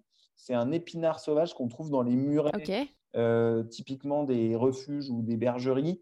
Ça a besoin d'un sol azoté. Donc, c'est euh, un truc qu'on va cueillir euh, voilà, à la main. Il faut enlever les, petites, les petits poils en les rinçant dans le lac ou dans une rivière. Mmh Après, si, ça peut se mâcher comme ça, mais bon, je ne savais pas trop. donc, moi, je l'ai fait bouillir. genre, j'en faisais bouillir une grosse dose et après, je la mangeais au fil de l'eau. Et voilà, donc je mangeais du chénopode Mont-Henri. Bon, j'avoue que j'ai perdu quelques kilos. Hein. J'ai perdu 5 kilos. Euh. bah, c'est vrai que quand tu, quand tu dépends que de la nature, euh, forcément, tu n'as pas euh, tout ce qui est blé, enfin féculent, il n'y a pas du riz. Donc, tu t'adaptes. Mais tu as réussi quand même à, à finir cette aventure en respectant ce principe de voilà, je, je, je suis zéro déchet. Ouais, j'essaye d'être zéro, déchet. Et, euh, et ouais, ouais, j'ai, franchement, j'étais assez content de l'avoir fait sur un tel parcours dans la montagne. Et voilà. Et, mais surtout dans ce voyage, je voulais, au-delà de juste euh, que parler de moi sur les réseaux, j'ai commencé aussi à. Je me suis rendu compte que dans montagne, les gens sont quand même assez sensibles à l'écologie. Il y avait plein, plein de gens qui faisaient plein de tous un petit quelque chose. Donc j'ai commencé à réaliser des petites capsules vidéo d'une minute en interviewant bah, des marcheurs, des gardiens de refuge, des bergers, des gens qui avaient des terrains de permaculture dans la montagne, et en leur demandant, mais vous, vous faites quoi? Et c'était super, parce qu'en fait, du coup, je, partageais ça aussi avec la communauté qui grandissait un peu, hein. je devais peut-être avoir 1000 mmh ou 2000 personnes, euh, et, en fait, euh, je pouvais enfin parler d'autres gens que de moi euh, et de gens qui mmh. tous faisaient quelque chose. Et du coup, avec l'assemblage de toutes ces vidéos, on se disait, ah, attends, mais en fait, il y a plein de gens qui font des choses. Donc, j'ai senti, que ça, j'ai senti que ça donnait envie aux gens en se disant, ah bah attends, si tout, tout le monde fait au moins un petit truc, c'était, ça allait de, bah moi, dès que je randonne, je ramasse toujours les petits déchets que je trouve sur mon chemin. Euh, moi, euh, euh, dans mon refuge, je fais de la lactofermentation, donc ça c'est un peu poussé, pour, pour éviter d'avoir trop de choses dans le frigo. Et on fait du portage à dos d'homme ou à dos d'âne pour éviter l'hélicoptère. Bah, mmh c'est plein de choses comme ça. Et de raconter tout ça, bah, ça rajoute un peu de la matière et de l'épaisseur à mon, à mon discours zéro et au mouvement. Et, et c'était intéressant de voir d'autres gens euh, à travers Oui, ça montre que tu n'es pas, que pas seul à faire ça. Voilà, que, en fait, finalement, euh, il y a plein de gens partout qui font des petites choses. Et c'est en faisant les petites choses, justement, que bah, qu'on améliore euh, le, tout. Exactement. C'est la petite part de colibri, comme on dit. Et, et, et oui, et en fait, on était aussi tous, je montrais aussi qu'on était tous plein de paradoxes. Euh, il y en avait un qui avait pris l'avion, mais qui était, qui était végétarien. C'est paradoxal, mais en fait, c'est juste qu'on essaye, quoi. On essaye, on n'est pas. Exactement, c'est ça, il faut euh, arrêter de culpabiliser et, euh, et tu peux pas, en tout cas, tu peux pas faire 100%, mais en tout cas, si tu arrives à faire 50% ou même 60%, c'est déjà mieux que de faire zéro. Et c'est ça, en fait, comme action. Exactement. En fait, il faut, il faut valoriser ce qui est fait et après, bah, à terme, bah, on arrivera tous peut-être à tendre vers, euh, vers le zéro impact, etc. Mm. Mais on peut pas se dire, il faut absolument que je le fasse, parce que plus tu vas dire, il faut absolument que je le fasse, plus tu vas te sentir culpabilisé, et moins tu auras envie de le faire. Enfin, c'est euh, c'est un peu la réaction humaine de dire, euh, dès que tu culpabilises les gens, tu leur dis, je sais pas moi, faut pas manger ce chocolat, c'est vraiment mauvais pour toi. Et ben en fait, les gens vont dire, bah pourquoi? Bah, Je vais le manger. Enfin, tu vois, c'est vraiment, c'est l'esprit de contradiction. Ouais, c'est ça. Bah, on n'aime pas trop être rousse pété, on va dire. Et en plus, quand on nous fait ça, notre réaction naturelle, c'est de d'aller euh, faire un effet miroir en disant mm. et toi la semaine dernière tu as pris l'avion et donc tu renvoies exactement tu renvoies l'autre à ses propres paradoxes. Donc on est tous bourrés de paradoxes on est tous souvent être parfaits. Moi ce qui est important pour moi c'est qu'on ait conscience déjà de qu'on réalise qu'il y a un vrai problème. Euh, il y a un vrai, une vraie urgence climatique. Il y a un vrai problème de disparition de la biodiversité il y a un vrai excès sociétal dans notre, qui n'est pas durable dans notre façon de fonctionner. Donc, moi, j'ai besoin que les gens en aient conscience et se disent comment je peux faire pour faire mieux. Mais je ne suis pas en train de dire aux gens, bouh, euh, tu es une catastrophe, euh, euh, change, c'est ta faute, tout ça. Non, c'est collectivement notre faute et on ne et on maîtrise pas tout. C'est-à-dire que c'est un problème sociétal qui est autant au niveau de l'individu que de l'État, que des entreprises, que de la pensée collective. voilà. Mais maintenant, il faut que collectivement, on agisse en faisant un peu. Et tant mieux euh, si on y arrive, tant pis, c'est pas grave, il n'y a pas de culpabilité si on n'arrive pas parfaitement. Ce qu'il faut, c'est essayer. Quoi. Ouais. c'est bien dit. Alors, euh, justement, euh, là, on a parlé de tes principes de, de l'expédition zéro sur la, sur la traversée des Alpes, mais physiquement, faire 29 jours de marche avec plus de 600 km, 45 000 mètres de dénivelé, physiquement, comment tu l'as vécu cette aventure? Eh ben, c'était dur. Forcément, un, petit peu. Ouais, ouais, non, par rapport au vélo, par rapport au vélo, par exemple. Oui, par rapport, par rapport au vélo.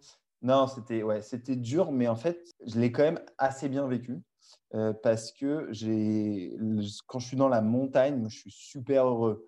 Euh, c'est un truc, en fait, je pense que ça, ça rajoute du carburant dans le moteur que d'être que d'être dans un environnement qui t'épanouit autant. Euh, à tel point que j'ai rajouté plein de difficultés à cet expé. Je me suis rajouté pas mal de sommets, euh, pas mal de mhm. variantes euh, par des chemins plus compliqués. Tellement j'étais heureux en fait d'être dans la nature, voir, aller, aller, voir la faune, me retrouver à côté d'un troupeau de mouflons qui me regarde. J'étais tout seul dans la vallée le soir. bref, en fait, ça me rendait tellement heureux que ça créait quelque chose chez moi qui faisait que ça, ça annihilait un petit peu la souffrance. Mais c'est sûr que clairement, tous les jours, de se lever en disant je vais refaire, euh, je vais marcher, franchement, je marchais toute la journée, quoi. Je marchais je ne sais pas combien d'heures par jour. J'avais. Euh, mhm. il y a aussi l'effet psychologique de devoir remonter du dénivelé. Donc, une fois que tu as descendu, tu sais que tu descends pour remonter.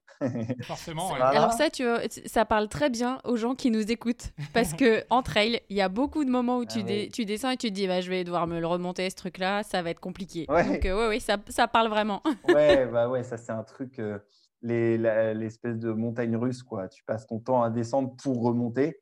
Donc, euh, tu es là, ok. Donc, il ne faut pas compter en fait en, là, je, suis en train de redescendre, c'est cool. moi, je comptais en nombre de. Enfin, j'essayais pas trop le faire non plus, mais de temps en temps, finalement, mon cerveau comptait en bon, bah je crois que j'ai passé telle vallée, tel machin, il m'en reste tant de moins. Donc, je comptais plus en étapes que euh, là, j'ai fait tant de mètres de dénivelé positif sur tout ce que j'ai à faire.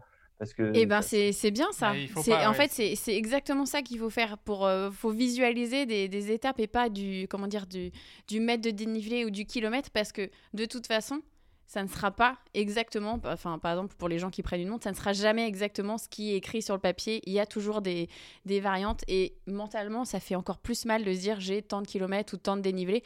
Parce que là en fait si tu te dis ça, mais jamais tu pars ou jamais tu as envie d'aller en haut du sommet ou de redescendre. Ouais, ouais je, suis d'accord. Alors moi je suis un... Serai jamais un ambassadeur pour tous ces, tous ces produits-là qui te donnent ton altitude et tout, parce que je voyage sans rien, moi, en fait. Je, je, Oui, c'est pour ça que je, je, ça me fait trop, je me doutais. Ça me fait trop du mal. Euh, en fait, sinon, je suis obsédé par la performance et les mètres et tout ça. Mmh. Et en fait, là, je fais juste avec mon petit maps.me, là, pour... Euh, mmh. pour euh, oui, c'est l'application qui permet de te dire un peu où tu vas. Mmh. Donc, j'ai ça. Et je sais pas trop, en fait. Je sais, je, bah, vois, bah, je vois les pancartes, par contre. Hein. les, pancartes, je ferme les yeux devant les pancartes. Non, je ne sais pas ce que c'est. Elle te dit 5h30, et tu es là. Ah ouais Ah ouais, non, j'ai plus de jus, là. Alors ça, ça, c'est ça, c'est impossible. Il faut, nous, euh, bah, pareil, quand on, va courir ou même quand on s'entraîne, tu vois les indications. Au final, tu sais pas vraiment qui les fait ces indications. C'est-à-dire, tu sais pas si c'est quelqu'un qui marche vite, quelqu'un qui, qui, qui, marche lentement. Et en fait, tu te dis, mais je faut vraiment pas regarder ce truc-là parce que en fait, mentalement, ça te fait encore plus mal que euh, si tu le si tu le voyais pas quoi. En fait, il y, a un petit truc qui t'attaque dans la tête. Enfin, moi, je le vois, effectivement, quand tu vois 5h30, tu fais, mais 5h30 tu dis, bon, normalement, je vais un peu plus vite, enfin, surtout en, faisant du trail, mais tu dis, ok, si tu divises par deux, ça fait quand même plus de deux heures, donc c'est pas possible. Ouais, exactement. Et en fait, moi, là, là j'ai ce réflexe un peu de la personne qui se considère assez bon marcheur de diviser les temps. Mais là, il s'avère que dans les Alpes, franchement, il y a un paquet d'endroits où je ne les ai pas divisés, tu vois. Et, et en fait, ça m'a fait mal. Donc, euh, je me suis dit, attends, il faut que j'arrête de, de, penser comme ça parce que ça ne va pas être cool. Euh, j'ai essayé de, de, sortir ça de ma tête, de ne pas diviser les temps en me disant, c'est ça mon objectif. J'essayais juste de ne pas trop y penser. Mais bon, tu as beaucoup de temps pour penser, on va pas se mentir. Donc... Ouais, c'est ça, ouais. donc, ouais, tu penses un peu, quoi. je n'ai pas de clé là-dessus, quoi. Mais euh, non. Bah, en tout cas, ouais, euh, c'est une bonne, bonne expérience, encore une fois, comme euh, le vélo, tu as, appris et tu as, tenté quelque chose, même si tu connaissais la randonnée, tu t'es lancé quand même sur un, un nouveau défi et tu as réussi. Donc c'est ça qui, qui est très positif, c'est-à-dire que, peu enfin, en tout cas, sur ces deux aventures, tu t'es lancé des défis, tu y es arrivé. Et ça nous amène du coup à la troisième aventure que tu, que tu as faite sur un nouveau sport, encore une fois, parce que c'est ton, ton objectif voilà, de triptyque, comme tu le disais. Alors là, tu as tenté un sport qui. Euh, alors, je pense que c'est un peu le, c'est un nouveau sport que de plus en plus de gens pratiquent, mais euh, il faut y aller quoi. Faire du paddle euh, entre alors Toulouse et alors tu as fait le, canal du Midi entre Toulouse et Sète. Donc ça fait 252 km et donc ça fait 63 écluses à passer. on se dit, attends, normalement, moi quand je, je, visualise le paddle, je me dis, on fait, allez, une demi-heure maximum. Toi, tu t'es lancé euh, là-dedans, voilà, sur tes 252 km. Comment ça se passe, du coup, à, ce moment-là, quand tu te lances sur cette expédition? Alors, euh, ouais, c'est vrai que c'est un gros défi. Surtout, j'ai aucune, encore une fois, expérience en paddle. Euh, moi, j'ai l'impression que j'aime bien me lancer dans des trucs où j'ai pas d'expérience. Euh, J'étais à Marseille en août. J'habite au Vallon des Offs à Marseille. Je ne sais pas si vous connaissez, mais c'est un. Alors, pas, pas spécifiquement, mais, euh, mais, mais c'est où? C'est un peu la, la, photo carte postale de Marseille. C'est un petit port, petit port niché sous, la, sous un aqueduc. Euh, mhm. Donc, au niveau de la Corniche à Marseille, dans le 7e.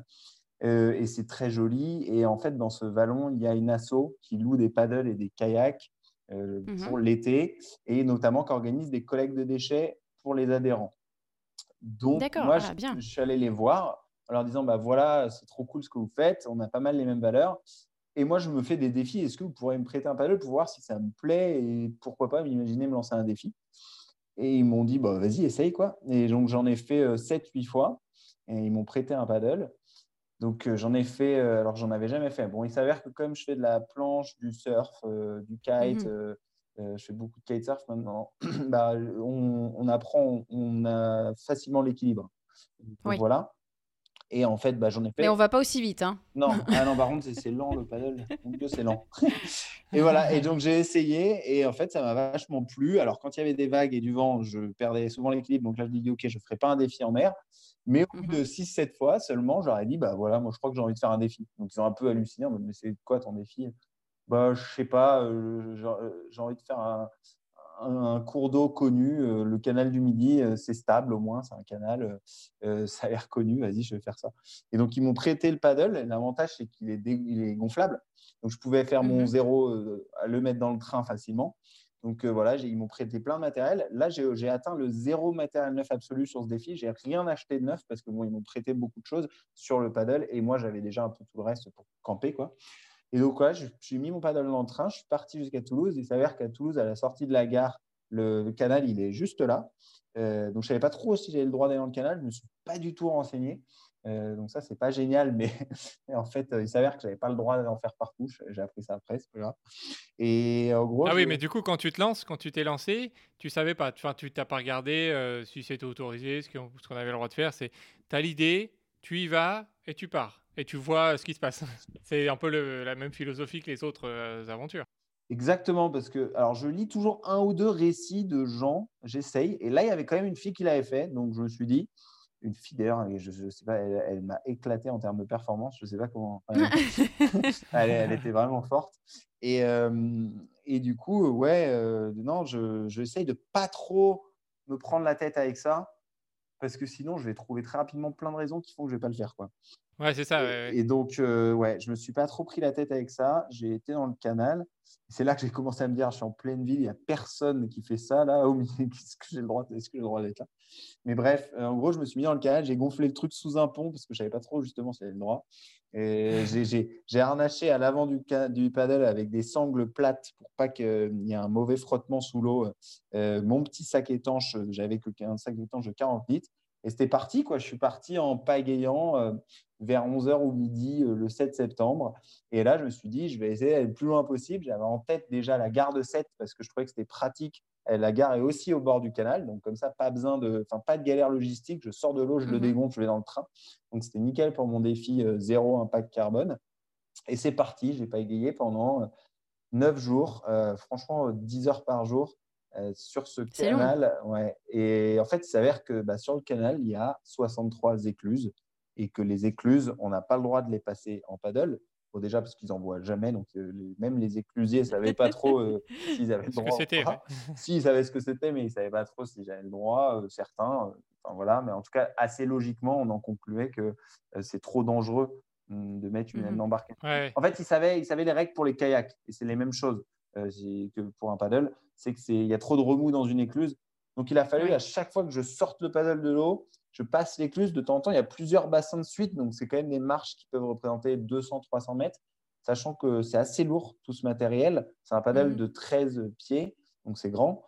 Et mmh. euh, bah, c'était une sacrée galère. Alors, soit je portais le sac sur le dos, le paddle à la main, soit euh, je portais tout d'un coup, mais quand c'était pas très long la distance entre les deux bassins, soit j'avais même des gens qui m'ont filé des coups de main plusieurs fois. Ça, c'était vraiment très chouette. Comme un retraité, là, euh, trop sympa, un Hollandais de 80 ans qui m'a aidé pour euh, une écluse avec quatre bassins. J'avais trop peur qu'il lui arrive un truc, quoi, parce qu'il ah il, était, il était quand même bien vieux. Et il m'a aidé avec le sourire tout le long. J'étais, ah, c'est génial. Trop chouette. Ouais, trop chouette. Et voilà, donc 9-10 heures par jour à pas égayer sur mon paddle, ça a été assez intense. Et on imagine que tu as dû tomber plusieurs fois à l'eau Eh ben, alors c'était un peu. En fait, euh, une fois que j'ai été sur le canal, j'ai très rapidement mhm. vu des ragondins et, euh, et j'ai aussi vu que le canal était vraiment dégoûtant. et, très, et euh, je me suis un peu renseigné. En fait, il y a une maladie là qui est connue dans les cours d'eau et qui est assez... La leptospirose? Exactement. La leptospirose, et apparemment, elle est particulièrement présente dans le canal et c'est pour ça que c'est le canal est interdit de baignade et tous les éclusiers sont vaccinés. Et donc, je me suis dit, bon, bah, ça me motive à pas tomber, tiens. ça me motive à pas tomber. Et donc, je suis tombé qu'une fois à demi euh, en faisant ah. l'enjambement du paddle vers la, digue pour aller aux toilettes. et en fait, je suis tombé là. Mais sinon, non, je suis pas tombé. Par contre, je pouvais jamais me laver. Donc, ça, c'était vraiment une galère parce que je trouvais pas beaucoup de points d'eau. C'est une région quand même assez sèche. Et, mmh. euh, et je n'osais pas aller dans le canal, ce qui était vraiment crade. Et euh, il y avait ce truc. Et donc, j'étais tout le temps un peu sale. Euh, ça a été compliqué. Je me suis j'ai fini par me laver un jour dans une espèce de d'écluse d'un autre cours d'eau à côté. En bref, je me débrouillais. Quoi. Mais, la débrouille, oui. Ouais, la débrouille toujours. Quoi. Voilà. Et sinon, pour bivouaquer, c'était assez marrant comme on, m'avait dit, ouais, tu verras, c'est une région où il y a plein de, forains et tout. Euh, bon, j'étais là, attends, les pauvres, euh, je ne vais pas commencer à juger euh, qui que ce soit, mais on m'a dit, ouais, il y a plein de vols. Ça m'a mmh fait un peu peur parce que ce n'était pas mon paddle. Donc, j'ai eu une technique toute bête, c'est que le soir, je, je mettais ma tente sur mon paddle dans l'herbe, en fait. C'est-à-dire que ah mon, paddle me servait de socle. De matelas? Ouais, de, alors après, j'avais un autre matelas parce que c'est quand même super dur un paddle. Hein, il y a une, une pression de dingue là-dedans mais j'avais un matelas sur le paddle et en fait, ça, en plus, ça me servait d'isolant. Et ma petite tente, c'est une tente sarcophage qui passait nickel au niveau du paddle. Donc voilà, pour me voler mon paddle, il fallait y aller, quoi. il fallait me réveiller. Donc, euh, c'était ma technique. Pour, tu, tu l'aurais su, ouais, tu l'aurais su. voilà, ouais, c'est ça. L'expérience leptospirose, je l'ai, je l'ai vécue. Ah ouais? Donc, euh, euh, donc ouais, c'est pas bon. Après, on réagit chacun différemment, mais moi, c'était en Guadeloupe. Hein. J'ai ah attrapé ça en Guadeloupe. Et, et effectivement Ouais, C'est très- c'est violent, hein. C'est assez violent, ouais. C'est assez violent. Il faut que ce soit pris à temps parce que si c'est pas pris à temps, euh, tu peux avoir. Enfin, nous, par euh, du coup, vu que je, je l'ai attrapé, je j'ai j'ai connu des gens qui l'avaient euh, attrapé, qui avaient toujours des séquelles à vie, euh, plus ou moins graves. Donc, euh, c'était une bonne initiative de ne pas tomber. Moi, j'ai pas de séquelles visibles parce que ça a été vraiment pris à temps. Mais euh, euh, et, et ce qui c'est peut-être important d'en parler, c'est qu'en France, euh, donc moi je suis allé, euh, en fait c'était en Guadeloupe, j'ai attrapé en Guadeloupe, et euh, il y a quelqu'un d'autre qui l'a attrapé en Guadeloupe. On, était un, un voyage pour une course, et, du coup il y a quelqu'un qui l'a attrapé, et en partant de Guadeloupe, ils nous ont dit, voilà, c'est Lucas Papi, hein, qui, est, très connu dans, le- trail, qui fait des, aventures extrêmement longues. Ils nous ont dit, voilà, Lucas a attrapé la leptospirose, si vous rentrez en France, enfin quand vous rentrez, si dans les 10 jours vous avez des symptômes de mal de tête, fièvre, etc., un peu comme une grippe, vous allez tout de suite aux urgences. Vous essayez pas de prendre des médicaments, vous, voilà, vous allez tout de suite aux urgences. Ça m'est arrivé, j'ai eu mal à la tête euh, pendant deux jours, j'avais- je commençais à frissonner et tout. On n'a pas tout de suite fait le, le rapport. Et- Grosse fièvre, hein, on, on Oui, oui. parlait de, de 39-40 degrés. Hein, Ah euh, ouais. c'est, voilà, c'est pas de la, de la petite fièvre. Et, euh, et du coup, je, bah, on, a été, on a réfléchi, on a été à l'hôpital et, euh, euh, j'y suis allé presque avec le diagnostic en disant voilà, j'ai été en Guadeloupe, euh, soupçon de leptospirose parce que j'étais au même endroit que quelqu'un qui l'a attrapé. Ils y croient pas du tout. Ils y croient pas du tout. Ils nous ont pris pour des rigolos. euh, donc c'est pour ça que c'est peut-être important d'en parler. C'est si jamais voilà, vous, vous êtes dans le canal du Midi, vous Ou autre, hein, dans ou des. autre, ouais, parce qu'il y a plusieurs, euh, plusieurs euh, foyers en France. Et voilà, parlez-en, parce que moi, si j'en avais pas parlé, ils n'auraient jamais testé ça, ou alors ils auraient testé beaucoup plus tard, ce qui, est arrivé aux personnes, ce qui arrive aux personnes qui ont des séquelles, en fait, puisque c'est pas détecté tout de suite. On leur dit, voilà, on trouve rien, parce qu'ils font, ils font tous les tests, dengue, chikungunya, enfin, tous les, toutes les maladies euh, plus connues. Oui, sachant que la Guadeloupe, en fait, c'était plus pour eux un terrain à euh, maladies euh, dites euh, enfin, Ouais. infectieuses par rapport aux moustiques et pas par rapport à la, leptos- à la Ah, leptospirose. ouais. Hmm. Et donc, euh, donc je suis avec ça, ils y croyaient pas, mais du coup, ils ont quand même fait le test sur ça. Et euh, il s'avérait que c'était vraiment ça. Et donc voilà, je suis resté 10 jours à l'hôpital. hein. Ah ouais. euh, Oui, c'est- Ouais, ouais, c'est, c'est, c'est violent. Hein. ouais, Ah ouais. ouais. Et, euh, et donc voilà, j'ai pas de séquelles visibles en tout cas euh, aujourd'hui, mais, mais euh, voilà, c'était peut-être important d'en parler. C'est une petite aparté euh, moins sympa, mais euh, Ouais, mais, Mais elle, donc, est, voilà. elle est importante hein, parce que moi j'ai Voilà. j'ai- Ouais. j'ai un ami qui l'a attrapé dans le, dans le massif de Chartreuse là. Oui. Euh, Ouais. Et euh, il a vraiment failli mourir en fait, tout simplement. Euh, il a- Ouais, parce ça que peut aller ça, loin, ouais. ça s'attaque au foie, aux fonctions hépatites, euh, hépatiques. Et, euh, et en fait, euh, si ça s'attaque au foie, au rein, et en fait, euh, derrière, ça peut, ça peut tout, euh, tout détruire, quoi, si Ouais. c'est pas pris euh, à temps. Mais ça se soigne. hein. Il y, a, il y a des antibiotiques aujourd'hui, on sait le soigner. hein. Si c'est vraiment pris à temps, euh, on peut en guérir. C'est pas, euh, comment dire, il y a, il y a pas de, il y a un remède. Voilà. ouais. Voilà. Donc, pour tous ceux qui nous écoutent, si vous avez des, des symptômes un peu de grippe, de, de grippe très violente, euh, dans les 10 jours après avoir fait, euh, avoir été dans un cours d'eau, dans quelque chose de, d'anormal ou de, de particulier, voilà, euh, ayez-le en tête, on ne sait jamais. Voilà. Hmm, ouais. Ouais, c'est bon à savoir. Hmm. Et, et alors, sur, ton- sur, le, sur le canal du Midi, est-ce que tu, tu croises beaucoup de bateaux? Comment, c'est au fil de, du, au cours de l'eau, en fait Est-ce que tu croises beaucoup de gens ou tu es finalement seul Et euh, com- comment ça se passe euh, de ce côté-là? Rencontres euh, Ouais, alors euh, non, il y a pas mal de bateaux euh, de, de touristes qui font euh, le canal, euh, voilà, euh, plutôt à la, en Des mode croisière, péniches, ouais. quoi. Les, les péniches, exactement. Et, euh, et en fait, euh, en, moi, j'ai croisé un seul kayak en neuf jours. Mhm. Et sinon, non, c'est euh, voilà, beaucoup de gens à vélo. Il y a beaucoup de gens qui font le canal du Midi à vélo. C'est vrai que Ouais, des, vrai connu, des ouais. paddles, ça a interpellé, un paddle, ça a interpellé tout le monde. Et les gens étaient là, mais qu'est-ce qu'il fait celui-là? Mais qu'est-ce Et ah bon, je ne savais pas qu'il y avait le droit. J'ai eu pas mal de gens comme ça. Mais c'est assez chouette, parce que ça crée de l'interaction avec les gens qui marchent à côté, qui font du vélo. Le paddle, ça va très peu vite. hein. Moi, je n'allais pas plus vite qu'un piéton qui marche bien. Euh, donc, euh, on a le temps de converser avec les gens sur la rive, sachant que c'est pas large un canal. Mais euh, non, mais c'est très. Alors, moi, j'ai trouvé que c'était quand même assez répétitif de faire euh, voilà, 9-10 heures par jour de pagaie. Euh, c'est... Moi, il a fait très chaud à ce moment-là. Il y avait pas mal d'endroits où il n'y a pas d'arbres parce qu'il y a eu une maladie Mhm. là, qui a tué plein de platanes, euh, le chancre coloré, je crois. Et en Mhm. gros, on se retrouve sous le cagnard à faire, à faire bah, voilà, de, le même geste toute la journée. Et il y a un peu de.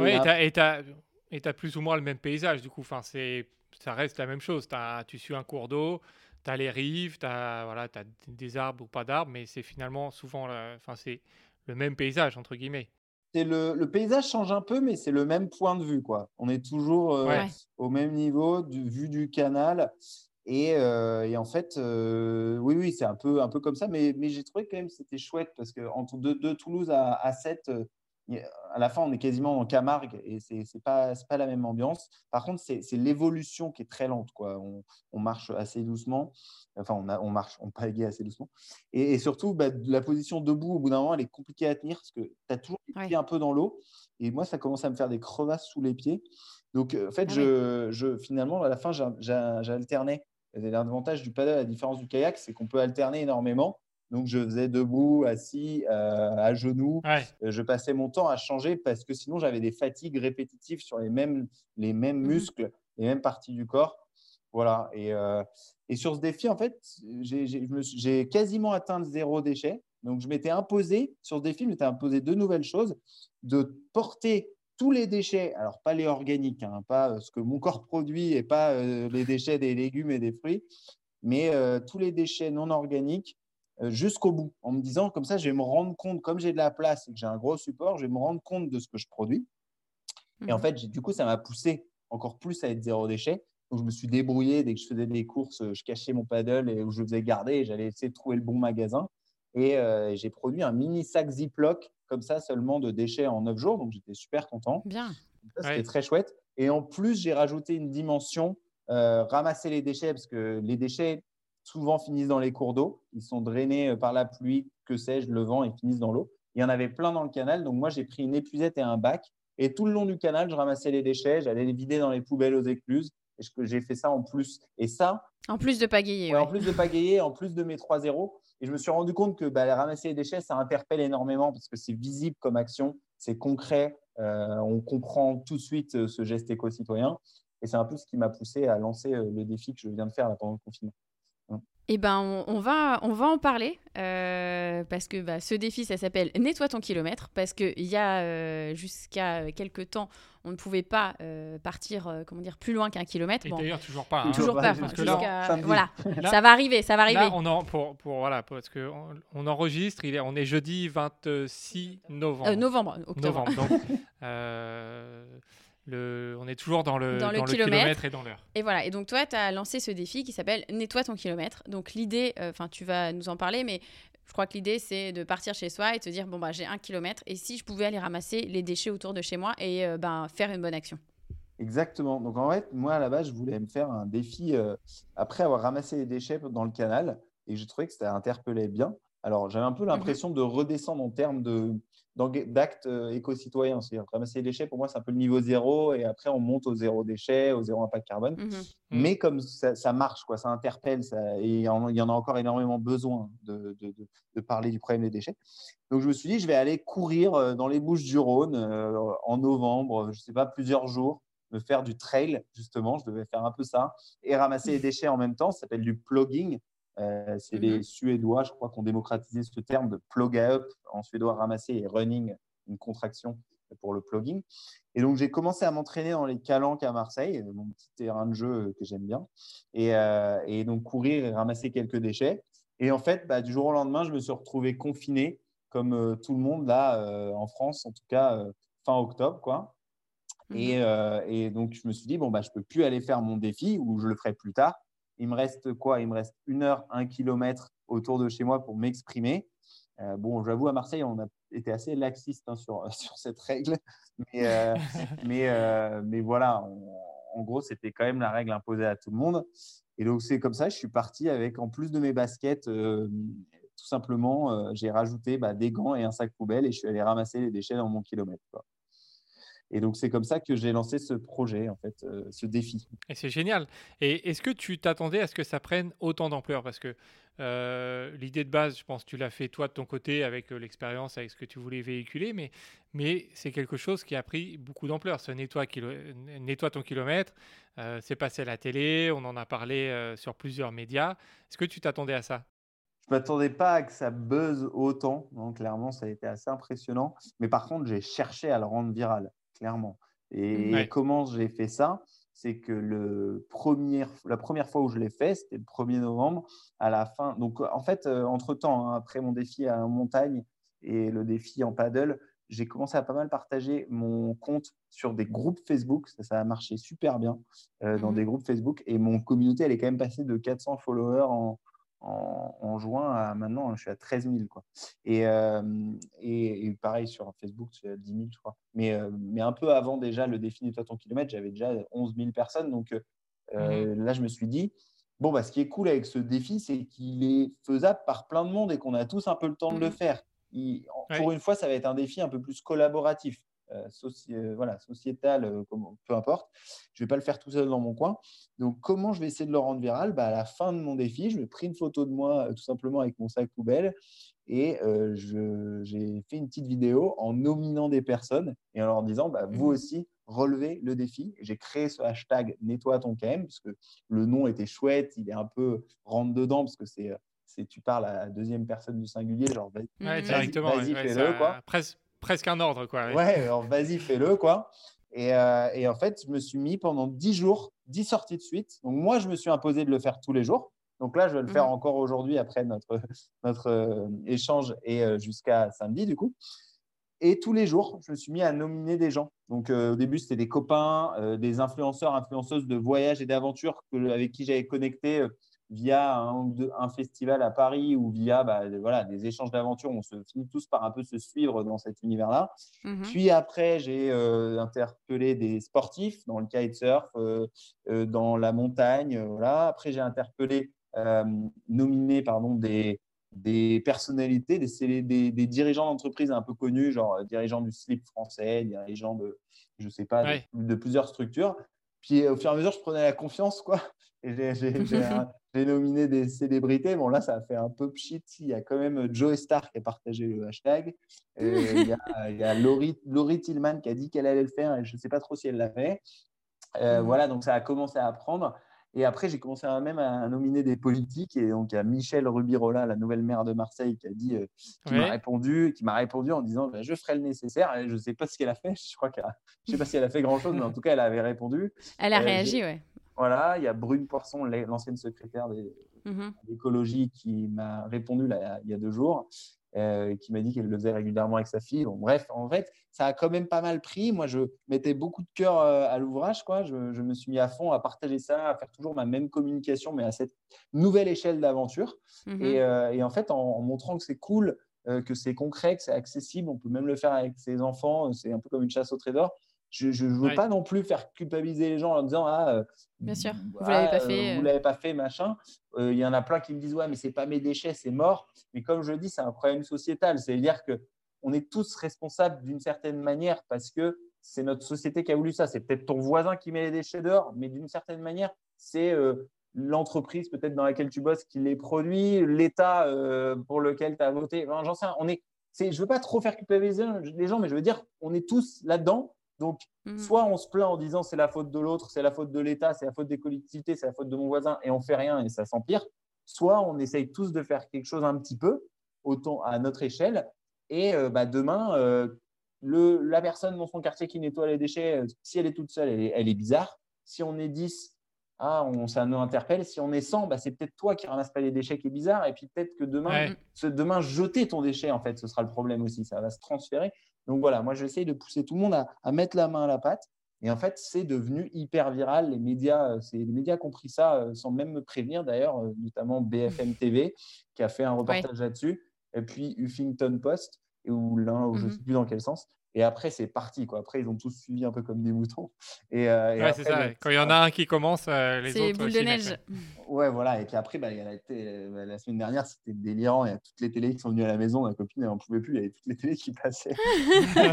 donc, donc, il y avait toutes. Et, et la consécration, moi, je ne je, je, regarde pas du tout TF1, mais normalement, ça devait sortir aux 20h hier, après le discours de Macron là.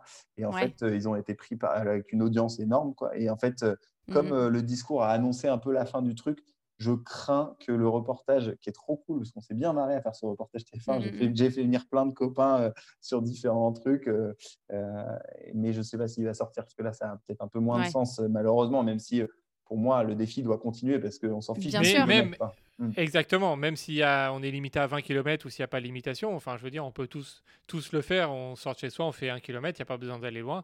Enfin, il n'y a pas de. En fait, faut pas qu'il y ait une règle pour que, pour que ce soit faisable. C'est faisable euh, n'importe quand. Il faut le faire Exactement. perdurer, euh, ce, ce défi. Et je pense que c'est tout à ton honneur. Et, euh, et derrière, bah, euh, tu as, je crois, euh, sorti une chanson là-dessus aussi. Ah oui. Ouais. Alors, est-ce que tu, tu veux nous en parler? Alors, ça s'appelle Petit corps durable, c'est bien ça? C'est une parodie. Donc là, de- tu t- là, tu t'es lancé. Tu, donc, tu as, fait du sport, donc du vélo, du, de la marche, du kayak, de, du plugging. Et là, tu te dis, allez, bim, je me lance dans la chanson. D'ailleurs, ce qu'on va faire, d'ailleurs, ce qu'on va faire, on va, on va en passer un petit morceau. Il y a une paire de baskets. Alors vas-y, confiné. Nettoie tout kilomètre. Confiné, ce ne sont peut-être pas tes déchets, mais c'est bien ta planète. Masques, mégots, bouteilles en plastique et canettes. Ils n'ont ni leur place dans nos poissons, ni dans nos mouettes. Il est urgent de s'en passer, mais commençons par leur collecte. Alors vas-y, confiné. Nettoie ton kilomètre. Et toi, ton kilomètre. Ton kilomètre. Confiné, veux-tu voir tes enfants des déchets dans les puisettes S'intoxiquer le soir, des morceaux de plastique dans l'assiette? Il n'y a plus le choix, confiné. On doit toutes et tous s'y mettre. Elon Musk, lui, ne t'emmènera jamais sur Mars dans sa navette. Alors vas-y, confiné, nettoie ton kilomètre. Ouais, alors moi, je ne fais pas du tout de musique à la base, mais c'est vrai que de temps en temps, j'aime bien faire des rimes, parce que j'aimais bien la poésie. quoi. Et un jour, il y a deux semaines ou trois semaines, je ne sais plus, je, faisais mon plugging, là, mon petit tour de mon kilomètre. Et euh, souvent, je fais des petites vidéos. Et en fait, là, je me suis juste arrêté dans les cailloux face à la mer, parce que moi, j'ai l'immense privilège d'avoir la mer dans mon kilomètre. D'ailleurs, je me suis même amusé à aller faire vraiment mon kilomètre. Bon, j'ai triché, mais je suis allé nager dans la zone de Bah, mon c'est bon. kilomètre. Ah. Ouais, en ramassant des déchets. C'était peu une galère, mais c'était marrant. Ah oui. Et, euh, et en fait, euh, là, j'étais au bord de la mer, j'ai une inspiration. quoi. Ça, peut arriver de temps en temps. Euh, alors, je n'ai pas du tout fait du Mozart, hein, mais ce que je veux dire, c'est que je, me suis mis à avoir des, espèces de rimes en mode nettoie ton kilomètre, confiné. Et j'ai commencé à tout écrire sur mon téléphone pendant que je courais. Quoi, euh, voilà, et, j'ai sorti en cinq minutes ce texte, vraiment, que j'ai un petit peu amélioré derrière. Et en fait, il s'avère que j'ai un copain qui a un pote qui a un, petit studio, qui est prof de musique, pas loin. Mhm. Et, euh, et, euh, je lui ai dit, ah, attends, mais ce serait trop marrant, j'ai écrit un, ce slam là sur, euh, sur Nettoie ton kilomètre, j'aimerais bien en faire une chanson, pourquoi pas. Donc je suis allé chez lui euh, il y a deux semaines, le week-end, et voilà, je lui ai payé comme un cours en fait de musique. Et, et on a travaillé avec lui et ses élèves du, de ce cours-là, ce jour-là, sur, bon, on va essayer bien. de créer un peu de l'instrumental dessus. Donc c'est trop cool, ça faisait un projet de cours en plus, un petit objectif Ouais. pour tout le monde. Quoi. Il y avait un à l'accordéon, c'est pour ça que les... c'est pas moi hein, qui ai choisi le fond musical, c'était c'était la, la conjoncture, ou ouais, voilà, c'est ça, de bah, la situation, quoi, circonstance, la circonstance, Ouais. exactement, pardon. Et donc voilà, on s'est retrouvé à euh, enregistrer un peu de batterie, d'accordéon, de guitare. Moi, j'ai- posé mon slam, ça me paraît. j'ai raconté mon truc. Au début, c'était nul. Je, j'avais- j'avais- je détestais ma voix et, et surtout, c'était dépri- déprimant. Et puis, en fait, euh, j'y suis retourné, on a bu un petit peu, on a chanté et euh, là, c'est- là, c'est venu et c'est devenu trop. euh, bon, c'est pas incroyable non plus hein, comme son, mais, euh, mais euh, ça va. J'a- J'arrive à l'écouter. Je trouve que c'est marrant. Et, et là, l'idée, c'est quoi? Maintenant, je suis en train de me chauffer. Alors, malheureusement, ça arrive un peu tard, cette chanson. J'aurais bien aimé qu'elle sorte un petit peu avant parce que là, le- on sent quand même que même si moi, j'invite tout le monde à continuer à nettoyer tes kilomètres et à, et à aller Mhm. plus loin, nettoyer ton quartier plus tard, à prendre ce réflexe et c'est ce qu'il faut, bah, c'est sûr que il a, la- le buzz du nettoie ton kilomètre, il va un petit peu redescendre. Il y a les fêtes qui arrivent et tout ça. Mais, Ouais. euh, mais euh, je- maintenant, je le vois plus comme un souvenir. J'ai demandé à, à qui veut, donc si vous voulez aussi d'ailleurs, ce serait super chouette, euh, de m'envoyer. Alors, j'avais dit ça jusqu'à hier, mais en fait, là, je me rends compte que je ne pourrais pas le sortir très rapidement, ce clip, donc ça veut dire jusqu'à la fin de la semaine. Qui veut m'envoyer une Mhm. petite photo de lui avec ses déchets en pointant la caméra du doigt, comme ça, avec le smile? Et donc, je commence à avoir pas mal de, de mini Eh vidéos ben, de deux on, secondes ou on le photos. fera alors. On le fera, Ouais. on le fera. On va, on va le faire. euh, On va, le faire, ouais, photo. on va ouais. faire une petite photo avec, avec ce qu'on a, ce qu'on a ramassé. Comme ça, tu auras, quelque chose en plus à, à partager. Ah bah, trop bien. Ça peut être trop chouette d'avoir une espèce de, de clip souvenir euh, de ce truc à buzzer qui nous a quand même. Enfin, j'ai eu tellement de témoignages hyper positifs euh, de gens qui ont dit trop cool, ça a donné une raison de se motiver à sortir. Euh, ça Mm. nous a fait trop plaisir de, de faire un petit geste pendant cette période où on est tous un peu déprimés.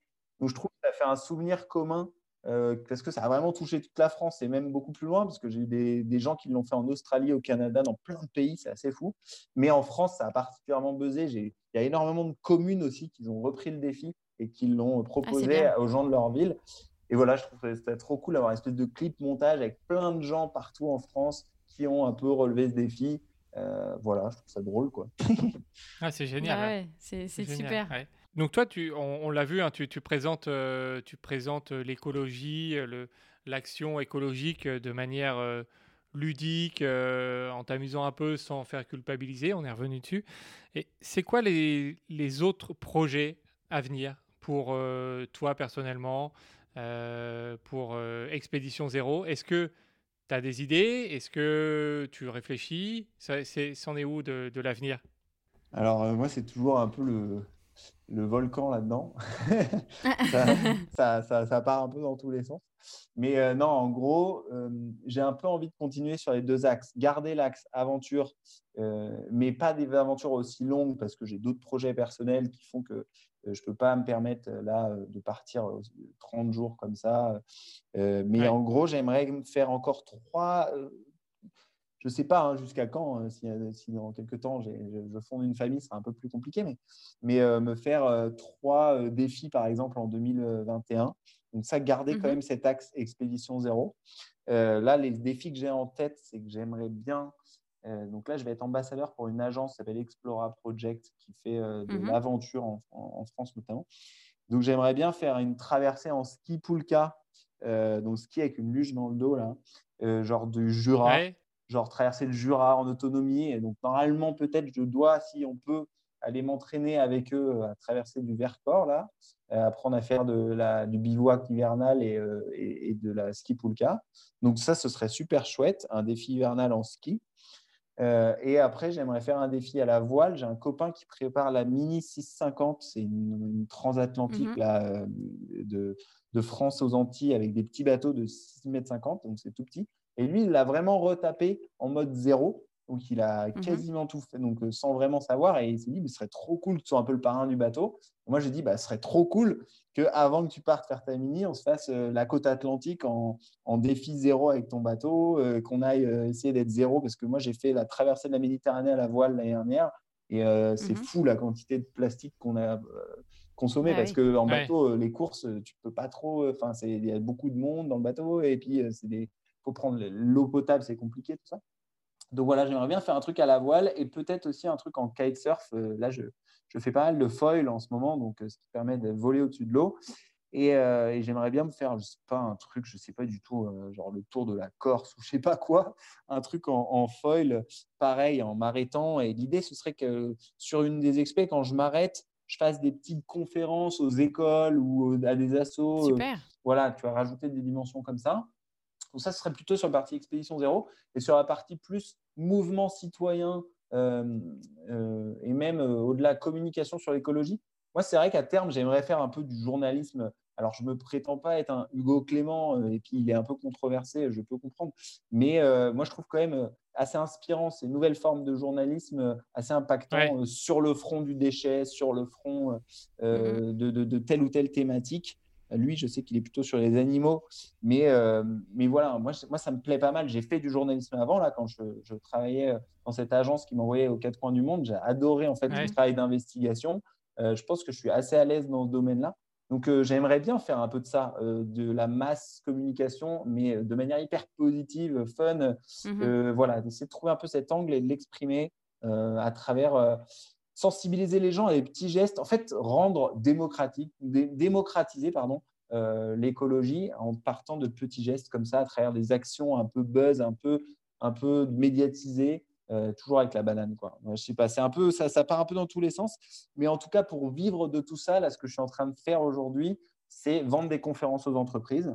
Donc là, je commence à en vendre des petits, des petits lives. Là, j'en ai fait un cette semaine. Je vais peut-être en faire un vendredi pour des employés d'entreprise qui ont envie d'être inspirés, qui ont envie de, de, de, faire aussi des aventures écologiques, qui ont envie de, mhm. de parler de dépassement de soi, d'audace, euh, de communication positive, le pouvoir de la communication positive. Donc voilà, faire un peu de conférences.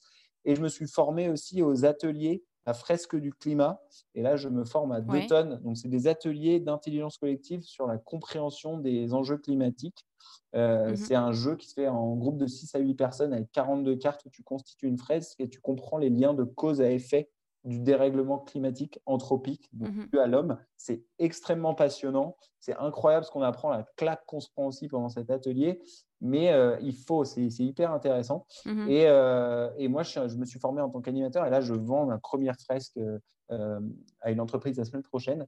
Donc voilà, ça va être un peu mes différents pôles, mes différents axes. Vous avez compris, moi, je suis plein, loin. Plein d'actions, ouais. Voilà, ouais. Je suis loin de reprendre un job. C'est intéressant. Bah, euh, après, voilà, il n'y a pas de, de, job standard ou quoi. C'est Enfin, là, en tout cas, on, sait que as, on sent que tu as des projets et que tu as envie de développer. Et euh, ça a du sens parce que c'est tout ce que tu as fait avant, bah, ça t'emmène dans la direction dans laquelle tu, tu veux aller. Donc ça, c'est chouette. Ouais, c'est ça. Et euh, alors là, c'est plutôt une question pratique parce que il y a des gens qui se disent voilà, bon, je peux nettoyer mon kilomètre, euh, je peux essayer de, de, prendre des produits en vrac, etc. Est-ce que euh, toi, tu as un conseil, on va dire, particulier euh, pour aider nos éditeurs à réduire bah, leur impact carbone de manière générale? Ouais, alors. Bah, Un ou plusieurs, hein, c'est pas, comment dire, figé. Hein. Ouais, alors bon, bah, malheureusement, pour une agence de voyage, c'est jamais la meilleure à entendre. Mais, euh, mais euh, dans l'atelier oui. de. Ouais, voilà, vous savez. T'inquiète pas, t'inquiète pas, c'est. Euh, ne pas prendre l'avion, oui. oui. C'est exactement. Enfin, c'est. Ce, ce, confinement, il nous a. Euh, nous, de toute façon, c'est vrai que ça faisait un petit moment qu'on essayait de voir comment on pouvait changer les choses parce que cette partie, voilà, prendre l'avion, etc., on veut, on veut aussi bah, la limiter pour en fait éviter que les gens bah, partent à droite, à gauche. Et on a déjà réfléchi à des voyages en train, etc. Bon, bah, de toute façon, là, le voyage est quasiment impossible, donc ça tombe bien. Et c'est mm. pour ça aussi qu'on s'est réorienté sur euh, la création d'événements et de permettre de faire voyager les gens en France. Et du coup, forcément, réduire euh, l'impact carbone. Ouais, ouais, euh, ouais c'est clair. Bon, après, on je pense que le jour où on aura à nouveau le droit de voyager, ça va être dur. Et moi, le premier, je vais être à nouveau retenté d'aller voyager loin. Mais j'invite pas les gens à totalement arrêter. J'invite les gens à le mm. faire beaucoup moins et de façon plus longue s'ils ont le privilège de pouvoir voyager plus longtemps de manière plus douce. Euh, parce qu'il faut continuer à découvrir le monde, parce que c'est important d'ouverture culturelle et les, brassages, mais, euh, mais il faut juste être beaucoup plus sobre. Alors c'est facile quand on se fait gaver comme moi, hein, clairement, c'est facile de tenir un tel discours euh, quand on a 20 ans et qu'on a envie de découvrir le monde qu'on n'a jamais fait. Ça va être probablement un autre défi, mais, voilà, malheureusement, il va falloir le faire. Et voilà, moi, c'est sûr que j'invite les gens à. En fait, quand on fait l'atelier, donc fresque du climat, on comprend les problèmes euh, du climat. Quand on fait l'atelier d'automne, qui est un peu la suite logique, on, on regarde tous les leviers qu'on a à son échelle, à l'échelle d'une entreprise, à l'échelle de l'État, pour mmh attendre vers le 2 tonnes de CO2 euh, émis par an et par habitant, qui est l'objectif des accords de Paris pour 2050, pour avoir la neutralité mmh carbone. Et clairement, bon, bah, le plus gros levier, si on prend l'avion, hein, parce qu'il y a beaucoup de gens qui ne prennent pas l'avion, si on prend l'avion, mmh. bah, le plus gros levier, c'est d'arrêter ou de très fortement diminuer son usage de l'avion. Ça, c'est énorme hein, sur le changement que ça a sur la courbe. Après, il y a la voiture aussi. Hein. Euh, voilà, moi, je suis allé au Portugal là, il n'y a pas longtemps voir ma copine. J'y suis allé en bus. Bon, c'était une bonne mission et j'avais le privilège d'avoir le temps de le faire. Mais rien que de à 40 dans un bus versus un avion ou tout seul en voiture, bon, bah, tu, tu divises pas mal ton impact carbone. Mhm. Euh, en France, on a la chance d'avoir un réseau ferré qui est très bien et surtout l'électricité qui alimente notre réseau ferré. Il faut savoir qu'elle est très fortement décarbonée, ce qui est rare dans pas mal de pays. Bon, ça, ça veut dire qu'on contribue au, nucléaire. On aime ou on n'aime pas. Moi, je suis assez. Euh, j'étais euh, anti-nucléaire avant, je suis beaucoup moins maintenant parce que je me rends compte qu'il y a quand même pas mal d'avantages, même s'il y a pas mal de risques. Mais en tout cas, on a une, une électricité assez décarbonée, donc prenez le train. Le train est très peu carboné en France. Voilà, donc ça, je vous encourage à le faire. Et après, les autres leviers, bah, c'est c'est le végétarianisme, hein, où beaucoup, moi je dis pas arrêter la viande, parce que moi j'aime bien de temps en temps manger un, bon bout de viande, mais réduisez très fortement votre consommation de viande. c'est hallucinant l'impact carbone qu'a l'élevage. Et l'élevage aussi, c'est énormément responsable de la déforestation, donc forcément du carbone. Mais c'est une catastrophe en fait. L'élevage, euh, surtout de la viande rouge, tout ce qui est euh, vache et euh, voilà, tout ce qui est bovin, c'est assez catastrophique. Donc, si vous mangez un bon steak une fois tous les 15 jours, c'est très cool, ou même une fois toutes les semaines, mais il ne faut pas avoir ce réflexe qu'on avait nos parents de manger de la viande ou du poisson à, tous, les repas. À tous les repas. moi, je ne suis pas pour qu'on arrête, parce qu'en plus, il y a des, agriculteurs et des éleveurs qu'il faut aussi un peu soutenir, mais ce n'est pas normal qu'il y ait je ne sais plus combien de milliards de vaches qui soient abattues chaque année. Euh, mm, c'est un délire absolu. De plus, les bovins, ils émettent énormément de méthane euh, avec, euh, les rots, avec les rots. Moi, je pensais que c'était les paix, mais apparemment, c'est avec les et, et, ça contribue énormément à l'effet de serre. Donc, bref, si vous voulez agir, un autre gros levier, c'est la manière dont vous consommez de la viande et tout simplement comment vous vous alimentez. Voilà. Après, il y a aussi les vêtements, il y a aussi l'énergie des bâtiments. Euh, il y a plein de choses à faire sur, dans plein d'autres domaines. Mais je dirais des leviers assez accessibles, c'est de réduire de, assez drastiquement euh, euh, ses déplacements carbonés et son, sa consommation de viande, sans pour autant être extrémiste et arrêter. Hein. Moi, je suis contre ça. Hein. C'est vraiment la clé pour moi, c'est la clé viable mentalement aussi, c'est la modération. Mm. Voilà. Oui, c'était important à préciser. Oui, il suffit juste qu'en fait, que sans, sans, arrêter, chacun diminue par, euh, par 0,5, diminue par 1, euh, euh, divise par 1 ou par 2, ça, et en fait, multiplié par toute la population, c'est, ça a un impact, un impact énorme. Donc, donc chacun, chacun ses petits trucs et, et, et, ça pourra évoluer comme ça. alors pour finir, on a des... il nous reste quelques petites questions assez rapide qu'on pose à tous nos invités, donc forcément tu y as le droit aussi. Est-ce que euh, tu as un objet fétiche que tu emmènes dans toutes tes aventures? Alors, euh, non, non, j'ai. Attends, je réfléchis. Euh, non, non, j'ai pas de. Non, je suis assez. Je suis pas trop attaché à l'objet, moi, quand même. Donc, euh, j'ai pas d'objet. Euh, ouais, non, je suis désolé. Je n'ai pas d'anecdote. Il a... faut pas, pas obligatoire. Hein. Euh, si tu devais rencontrer Benjamin, qu'est-ce que tu lui dirais? Le Benjamin d'aujourd'hui? Ouais, toi, si tu devais te rencontrer toi, qu'est-ce que tu te dirais? Ouais, ben, J'aimerais quand même lui dire un peu de se stabiliser de temps en temps. parce que c'est parce que bien de fusionner tout le temps, d'avoir plein d'idées, mais c'est aussi bien de temps en temps de, garder un peu plus le cap. Donc là, je crois que c'est ce que j'essaye de faire, donc ça va. Mais ouais, c'est d'être un peu moins foufou de temps en temps. Et euh, non, et, de, et, à l'inverse de ça, de, continuer à croire en ses rêves. Et, parce que, en fait, euh, régulièrement, j'ai un peu des sueurs froides qui me disent Oh là là, mais j'ai 33 ans, euh, mes potes, ils ont tous des enfants, une maison, euh, euh, moi je suis à la bourre. La société, en fait, me rappelle mmh que je suis en décalage. Et ça me fait peur parce que c'est dur d'être différent, en fait.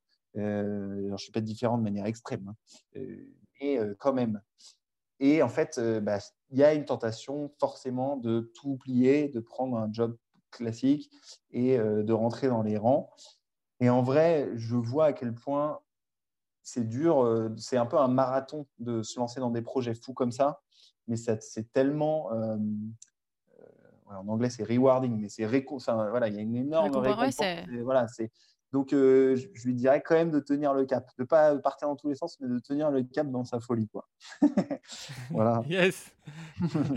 Qu'est-ce que qu'est-ce que tu réponds à tous les gens qui disent que tu es un ouf? Je leur dis merci.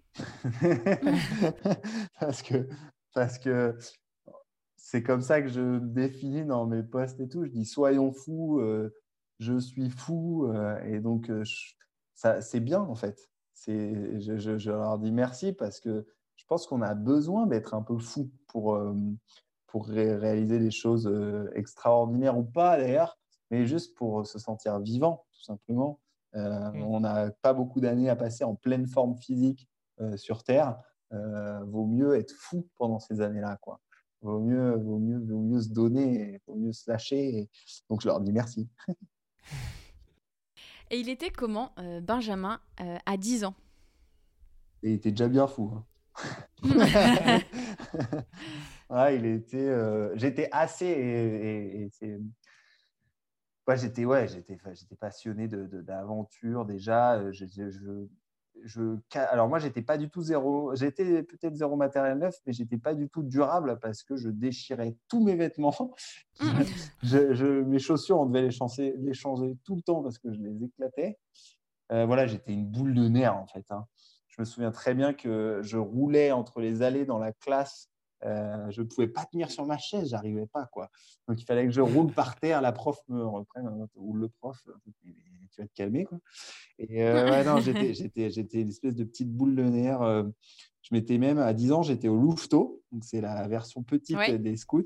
Et je, je- à la fin des- de l'année, on m'a même dit de ne pas revenir parce que j'étais, je, je, à 10 ans, quoi. Je foutais trop le bazar, quoi. Ça, promet, ça promettait. Ah, ouais. ça promettait, quoi. Tu sentais le, Ah oui. tu sentais le, ouais, ouais, j'étais comme ça. Ouais, voilà. Et ouais, c'était ça. hein. J'étais un peu fou. Ouais. Comment la famille de Moliens voit le Benjamin d'aujourd'hui, à ton avis? Oh, bah, alors, il y a une partie de, de eux qui est un peu désespérée. Ils disent, euh, en fait, euh, bah, mes parents, euh, bon, euh, je sais pas, j'ai eu pas mal de choix. À un moment, j'étais pris chez Google, par exemple, pour un, sur un assez bon job, un assez Mhm. bon emploi là-bas. Bah, j'ai choisi plutôt d'aller euh, pour cette petite boîte aux États-Unis, euh, alors que c'était beaucoup moins stable. Et donc, ils ont, je pense qu'ils doivent se dire, mais en fait, il choisira toujours euh, les, les, les voies non tracées et un peu instables. Mhm. Donc, il y a un côté un peu désespéré, mais je pense qu'il y a aussi un côté un peu fier parce que là, en ce moment, il y a une maman qui me dit ah, mais, mais du coup, maintenant, papa, il écoute tout le temps ta chanson. euh, on entend, on, en- on n'entend plus que ça. euh, pas peu fier, pas peu fier, euh, le papa. Ah. Donc le papa est fier et la maman est quand même désespérée d'entendre la, la chanson euh, cinq fois par jour. Ouais, non elle, non, voilà, elle m'a mis le petit texto au secours, papa n'écoute plus que ta chanson. Voilà. Ah oui. Ah oui, ok. mais, euh, mais en mode rigolo. Donc, ouais, je pense qu'ils sont, Oui, oui, ils oui. sont, ils sont un peu désespérés. Ils aimeraient bien, mes parents, ils, aimeraient, ils aiment quand même bien les schémas un peu classiques. Donc, ils aimeraient Mhm. bien euh, que j'ai euh, une famille, voilà, des enfants, euh, tout ça. Euh, mais en même temps, ils sont contents et fiers de tout ça. Alors, euh, c'est vrai que moi, j'ai un truc, euh, de temps en temps, ça- tout ça est un peu, un peu égoïste et narcissique. Ça, je suis d'accord. Ça, C'est Mhm. un peu le défaut et le danger de ces projets-là. C'est que bah, je, me, je me mets beaucoup au centre de l'attention. Et euh, on me rappelle de temps en temps qu'il faut faire attention à ça. Ça me fait un peu mal, mais c'est vrai, en fait. Il faut... Et c'est pour ça que je suis hyper content que Nettoie ton kilomètre. J'ai eu même envie là qu'on parle moins de moi et qu'on parle surtout du Mhm. Nettoie ton kilomètre pour essayer Ouais. de me rappeler qu'il ne faut pas que je sois toujours au centre de l'attention et que c'est bien euh, d'initier les choses, c'est bien de donner de l'énergie, mais c'est surtout bien de mettre en valeur les autres. Et, euh, et à travers ce défi, c'est quand même plus passé qu'à travers les autres, et ça, ça fait quand même plaisir. Donc, ouais, de temps en temps, ils peuvent se dire un peu, euh, il a toujours l'attention autour de lui. Quoi. Et euh, ça, c'est pas toujours bien. Voilà. D'accord. Et euh, est-ce qu'il y a un défi, une expédition qui te fait rêver Euh, En gros, c'est l'expédition ultime. Tu te dis, waouh, ça, c'est vraiment le truc que je voudrais faire. Ouais, bah alors il y en a plein, mais elles sont pas du tout, Bah elles ouais. sont pas du tout zéro. Quoi. Ah, bon. non, mais ok, dis-les-nous juste à nous, on les partagera pas. Non, mais si je peux vous les dire. Mais euh, avant de me lancer dans le zéro, j'avais envie de faire des défis comme ça et j'avais prévu un truc, enfin que des trucs de fou. euh, Genre, euh, je vous dirai là, celle qui me fait le plus rêver à la fin, mais j'avais envie de descendre le fleuve. euh, euh, ah non, je sais même plus le nom du fleuve. C'est, ça commence par un Z et c'est en Afrique. Tu as dû passer par là, du coup. La Zambézie, tu veux descendre la Zambézie Alors, je vais te dire, j'ai fait du rafting dans la Zambézie. Euh, j'ai vraiment cru, alors sans, sans exagérer, hein, que j'allais mourir. Ah oui, ok. Vraiment. Vraiment, euh, il y a des, alors il y a les plus gros rapides, c'est le plus, un des plus dangereux au monde, euh, enfin une des rivières les plus dangereuses au monde parce qu'elles euh, elles partent des, des chutes Victoria, peut-être même un, un peu plus haut. Et, euh, et en fait, il y a un débit monstre et les forces des, comment dire, des rapides, ça va jusqu'à 5 plus. Et normalement, le, le maximum de la force d'un rapide, c'est 5. Ah oui, d'accord. Euh, et en fait, tu te vois, enfin moi je me suis vue euh, retourner, euh, aller être aspirée euh, sous l'eau, Ah ouais. remonter 10 secondes et réaspirer. Et quand je suis ressortie, j'étais vraiment, j'étais en train de trembler. Et le, notre guide nous a dit, Bon, bah là, euh, là c'était, euh, c'était une force 5 plus. Et toi, t'es dans, le- dans, Ah le, dans, ouais. le, dans le canoë, enfin dans, le- dans le raft, et t'es comme ça, et tu dis Ah, ok, d'accord, bon. tu vois, enfin, tu. Ouais, c'est une très belle expérience. Enfin, je pense qu'il faut, la- il faut le faire pour, euh, pour l'expérimenter. Donc, ouais, je, je vois ce que, tu, ce que tu veux dire. La Zambésie, Ouais, voilà. c'est un sacré projet, ouais. Ouais, ouais, je- ça me faisait. bah, alors, je savais pas que c'était ça, donc maintenant, ça sort de ma to-do list, du coup. Donc, euh, non, mais ouais, parce que Désolée. c'est les pays que ça traverse, ça me plaît vachement. Euh, Il y, a le, le- il y, a, il y a- il y a deux noms d'endroits dans le monde qui m'attirent. Mhm. Il y a le Kamchatka. Euh, ça, ça me, Ah, Ah ça me fait rêver, cette péninsule-là. euh, de, je sais pas ce que j'irais y faire, mais je sais pas, ce nom m'attire avec les volcans enneigés partout. Mhm. Euh, voilà, Ouais. donc ça, j'ai des images un peu incroyables d'aller faire une expo là-bas. Et l'expo qui m'a toujours un peu fait rêver, euh, parce que j'ai envie de vraiment mixer ski et kite à un moment, parce que c'est vraiment mes trucs qui, qui me font vibrer. C'est la traversée de la terre de Baffin, ça s'appelle comme ça. C'est une terre qui est. Baffin, euh, ok, la ouais, terre de Baffin, c'est au de- du Canada. C'est euh, une, en fait, c'est une immensissime. On considère pas ça comme un pays, quoi, parce que, mais c'est franchement, je sais pas, ça doit faire la moitié de le Groenland, quoi. C'est gigantesque, la terre de Baffin. Et je sais pas, ça me fait hyper rêver. Il y a des loups d'Arctique là-bas. Euh, il y a tout un parcours faisable euh, immense euh, en snowkite.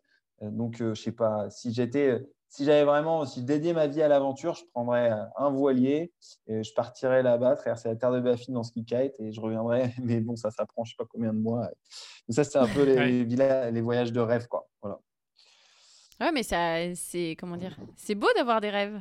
Ouais, ouais, Il faut ouais, en avoir. c'est- Il c'est faut en des- avoir. ouais. C'est des beaux, c'est des beaux rêves. euh, on verra si un jour ça se réalise. C'est des bons défis bien durs aussi, ça, je pense. hein. Oui, oui, oui. Oui, ah oui. bah oui, oui. Oui, clairement. ouais, ouais, ouais. Ouais. Euh, alors, on imagine que voilà, tu as eu quelques interviews.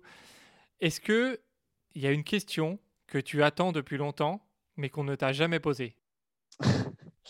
Euh, vous, avez, vous avez plein de questions. vous. Euh, Eh ouais. Alors, celle-là, celle-là, il n'y a pas beaucoup de monde qui trouve des réponses à cette question. Mais parfois, il y en a. On aime bien la poser, ouais. On est un peu vicieux, je crois. Ça se trouve, il n'y en a pas. hein. On, a, on a réussi à te, te couper Ouais. dans ton élan. C'est ce qui, ce qui semble très, très difficile, j'ai ouais, ouais, ouais, l'impression. c'est vrai que je, je peux être un moulin à parole. quoi. Mais euh, non, mais je sais pas. euh, Je donne ma langue au chat, je crois. Attends, je- une question, une question, une question que ça me poser. Bah, ça te laissera peut-être le temps d'y Oui, réfléchir et alors de, voilà, de nous le dire prochaines, après, euh, euh, voilà, euh, par la suite. On sera content de, de Ouais. voir, de réfléchir. Bon, ouais, pas de réponse. Et ben, on va finir ce, ce podcast euh, en te laissant euh, voilà, parler et dire un dernier mot pour euh, tous nos auditeurs qui euh, nous auront écoutés euh, jusque-là. Bah, je vous, je vous invite toutes et tous à, si vous avez des idées d'aventure un peu ouf, euh, à deux pas de chez vous, et croyez-moi, il y en a vraiment partout euh, autour de chez soi quand on regarde. Je vous invite à pas trop réfléchir, à mettre vos questions et vos questionnements de côté et à y aller, quoi, à foncer, parce que, parce que ca- si je parle à des Français, le canal du Midi, c'est pas loin de chez moi, et pourtant j'ai eu l'impression de vivre un truc totalement dépaysant et incroyable. Euh, les Alpes, c'est à côté de chez moi, la Bretagne, c'est pas très loin. Et j'ai autant vibré, voire peut-être plus, en termes d'émotion, d'effort, dans ces défis-là que des voyages que j'ai pu faire à l'autre bout du monde. Et euh, il m'a fa- m'a pas fallu beaucoup de matériel ni de préparation. Donc euh, voilà, n'hésitez pas, lancez-vous, soyez fous, soyez ouf. Euh, chauffez-vous, allez faire des défis même dans la forêt à côté de chez vous. Mettez-vous une petite tente euh, et un petit feu de bois le soir et vous allez revenir de là. Vous aurez l'impression d'être déconnecté, mais d'être parti deux mois à l'aventure. Donc faites-le, faites-le. Vous posez pas 36 questions, foncez, euh, même en famille, avec vos enfants, entre amis. Faites-le, soyez fous. Eh ben, très, très bien fini. hein. On on peut pas mieux finir, je pense, cette, cette interview. On est, on est très content de t'avoir, eu, Benjamin. Merci beaucoup pour, pour ton temps Merci à et vous. pour, euh, pour euh, ton partage euh, d'expérience, tes, tes idées. Ça, ça donne des idées, justement. On espère que, que tous les auditeurs ont été réceptifs, qu'ils vont, qu'ils vont faire des petites choses chez eux. Et euh, bah, nous, on sera, on sera, on est content de- d'essayer de, contribuer à toute cette démarche et, euh, et du coup de t'avoir eu. Donc merci beaucoup. Ouais, bah, merci beaucoup. Merci Maud et Fred. C'était un plaisir, ça a duré deux heures. Hein, wow. et, euh, ouais, ouais oui. ça a duré deux heures. et, euh, et puis du coup, bah, j'attends votre petite vidéo avec euh, vos déchets. Avec, avec Yes. grand plaisir. Et euh, bah, mer- ouais, merci Benjamin pour avoir partagé voilà, ton, ton temps et tes aventures qui sont un peu ouf. Et, euh, et ben, on te souhaite aussi plein de bonnes choses euh, pour tes projets euh, par la suite. Et ben, quant à vous, chers auditeurs, on vous dit à très bientôt pour un nouvel épisode. Merci à tous d'avoir écouté cet épisode. On espère que ça vous a plu. Ça a duré un petit moment, mais on était très content d'échanger avec, avec Benjamin sur toutes ces aventures, sur les petits gestes écologiques qu'on peut faire chacun de notre côté. Voilà, c'était important pour nous de, passer du temps sur ça, et donc on espère que ça vous a plu et que vous êtes bien restés jusqu'à la fin. Si vous n'avez pas été encore nous mettre des petites étoiles et des petits commentaires, c'est le moment de le faire quand vous allez quitter le podcast. Ça vous prendra une minute, ça nous fera vivre euh, le podcast, ça nous fera plaisir, ça fera connaître le podcast. Et, euh, donc bah, ça c'est génial euh, par rapport à ce qu'on fait et aux découvertes et au partage qu'on souhaite euh, faire avec le plus de personnes possible. Donc n'hésitez pas. Et puis on vous dit à bientôt pour un nouvel épisode.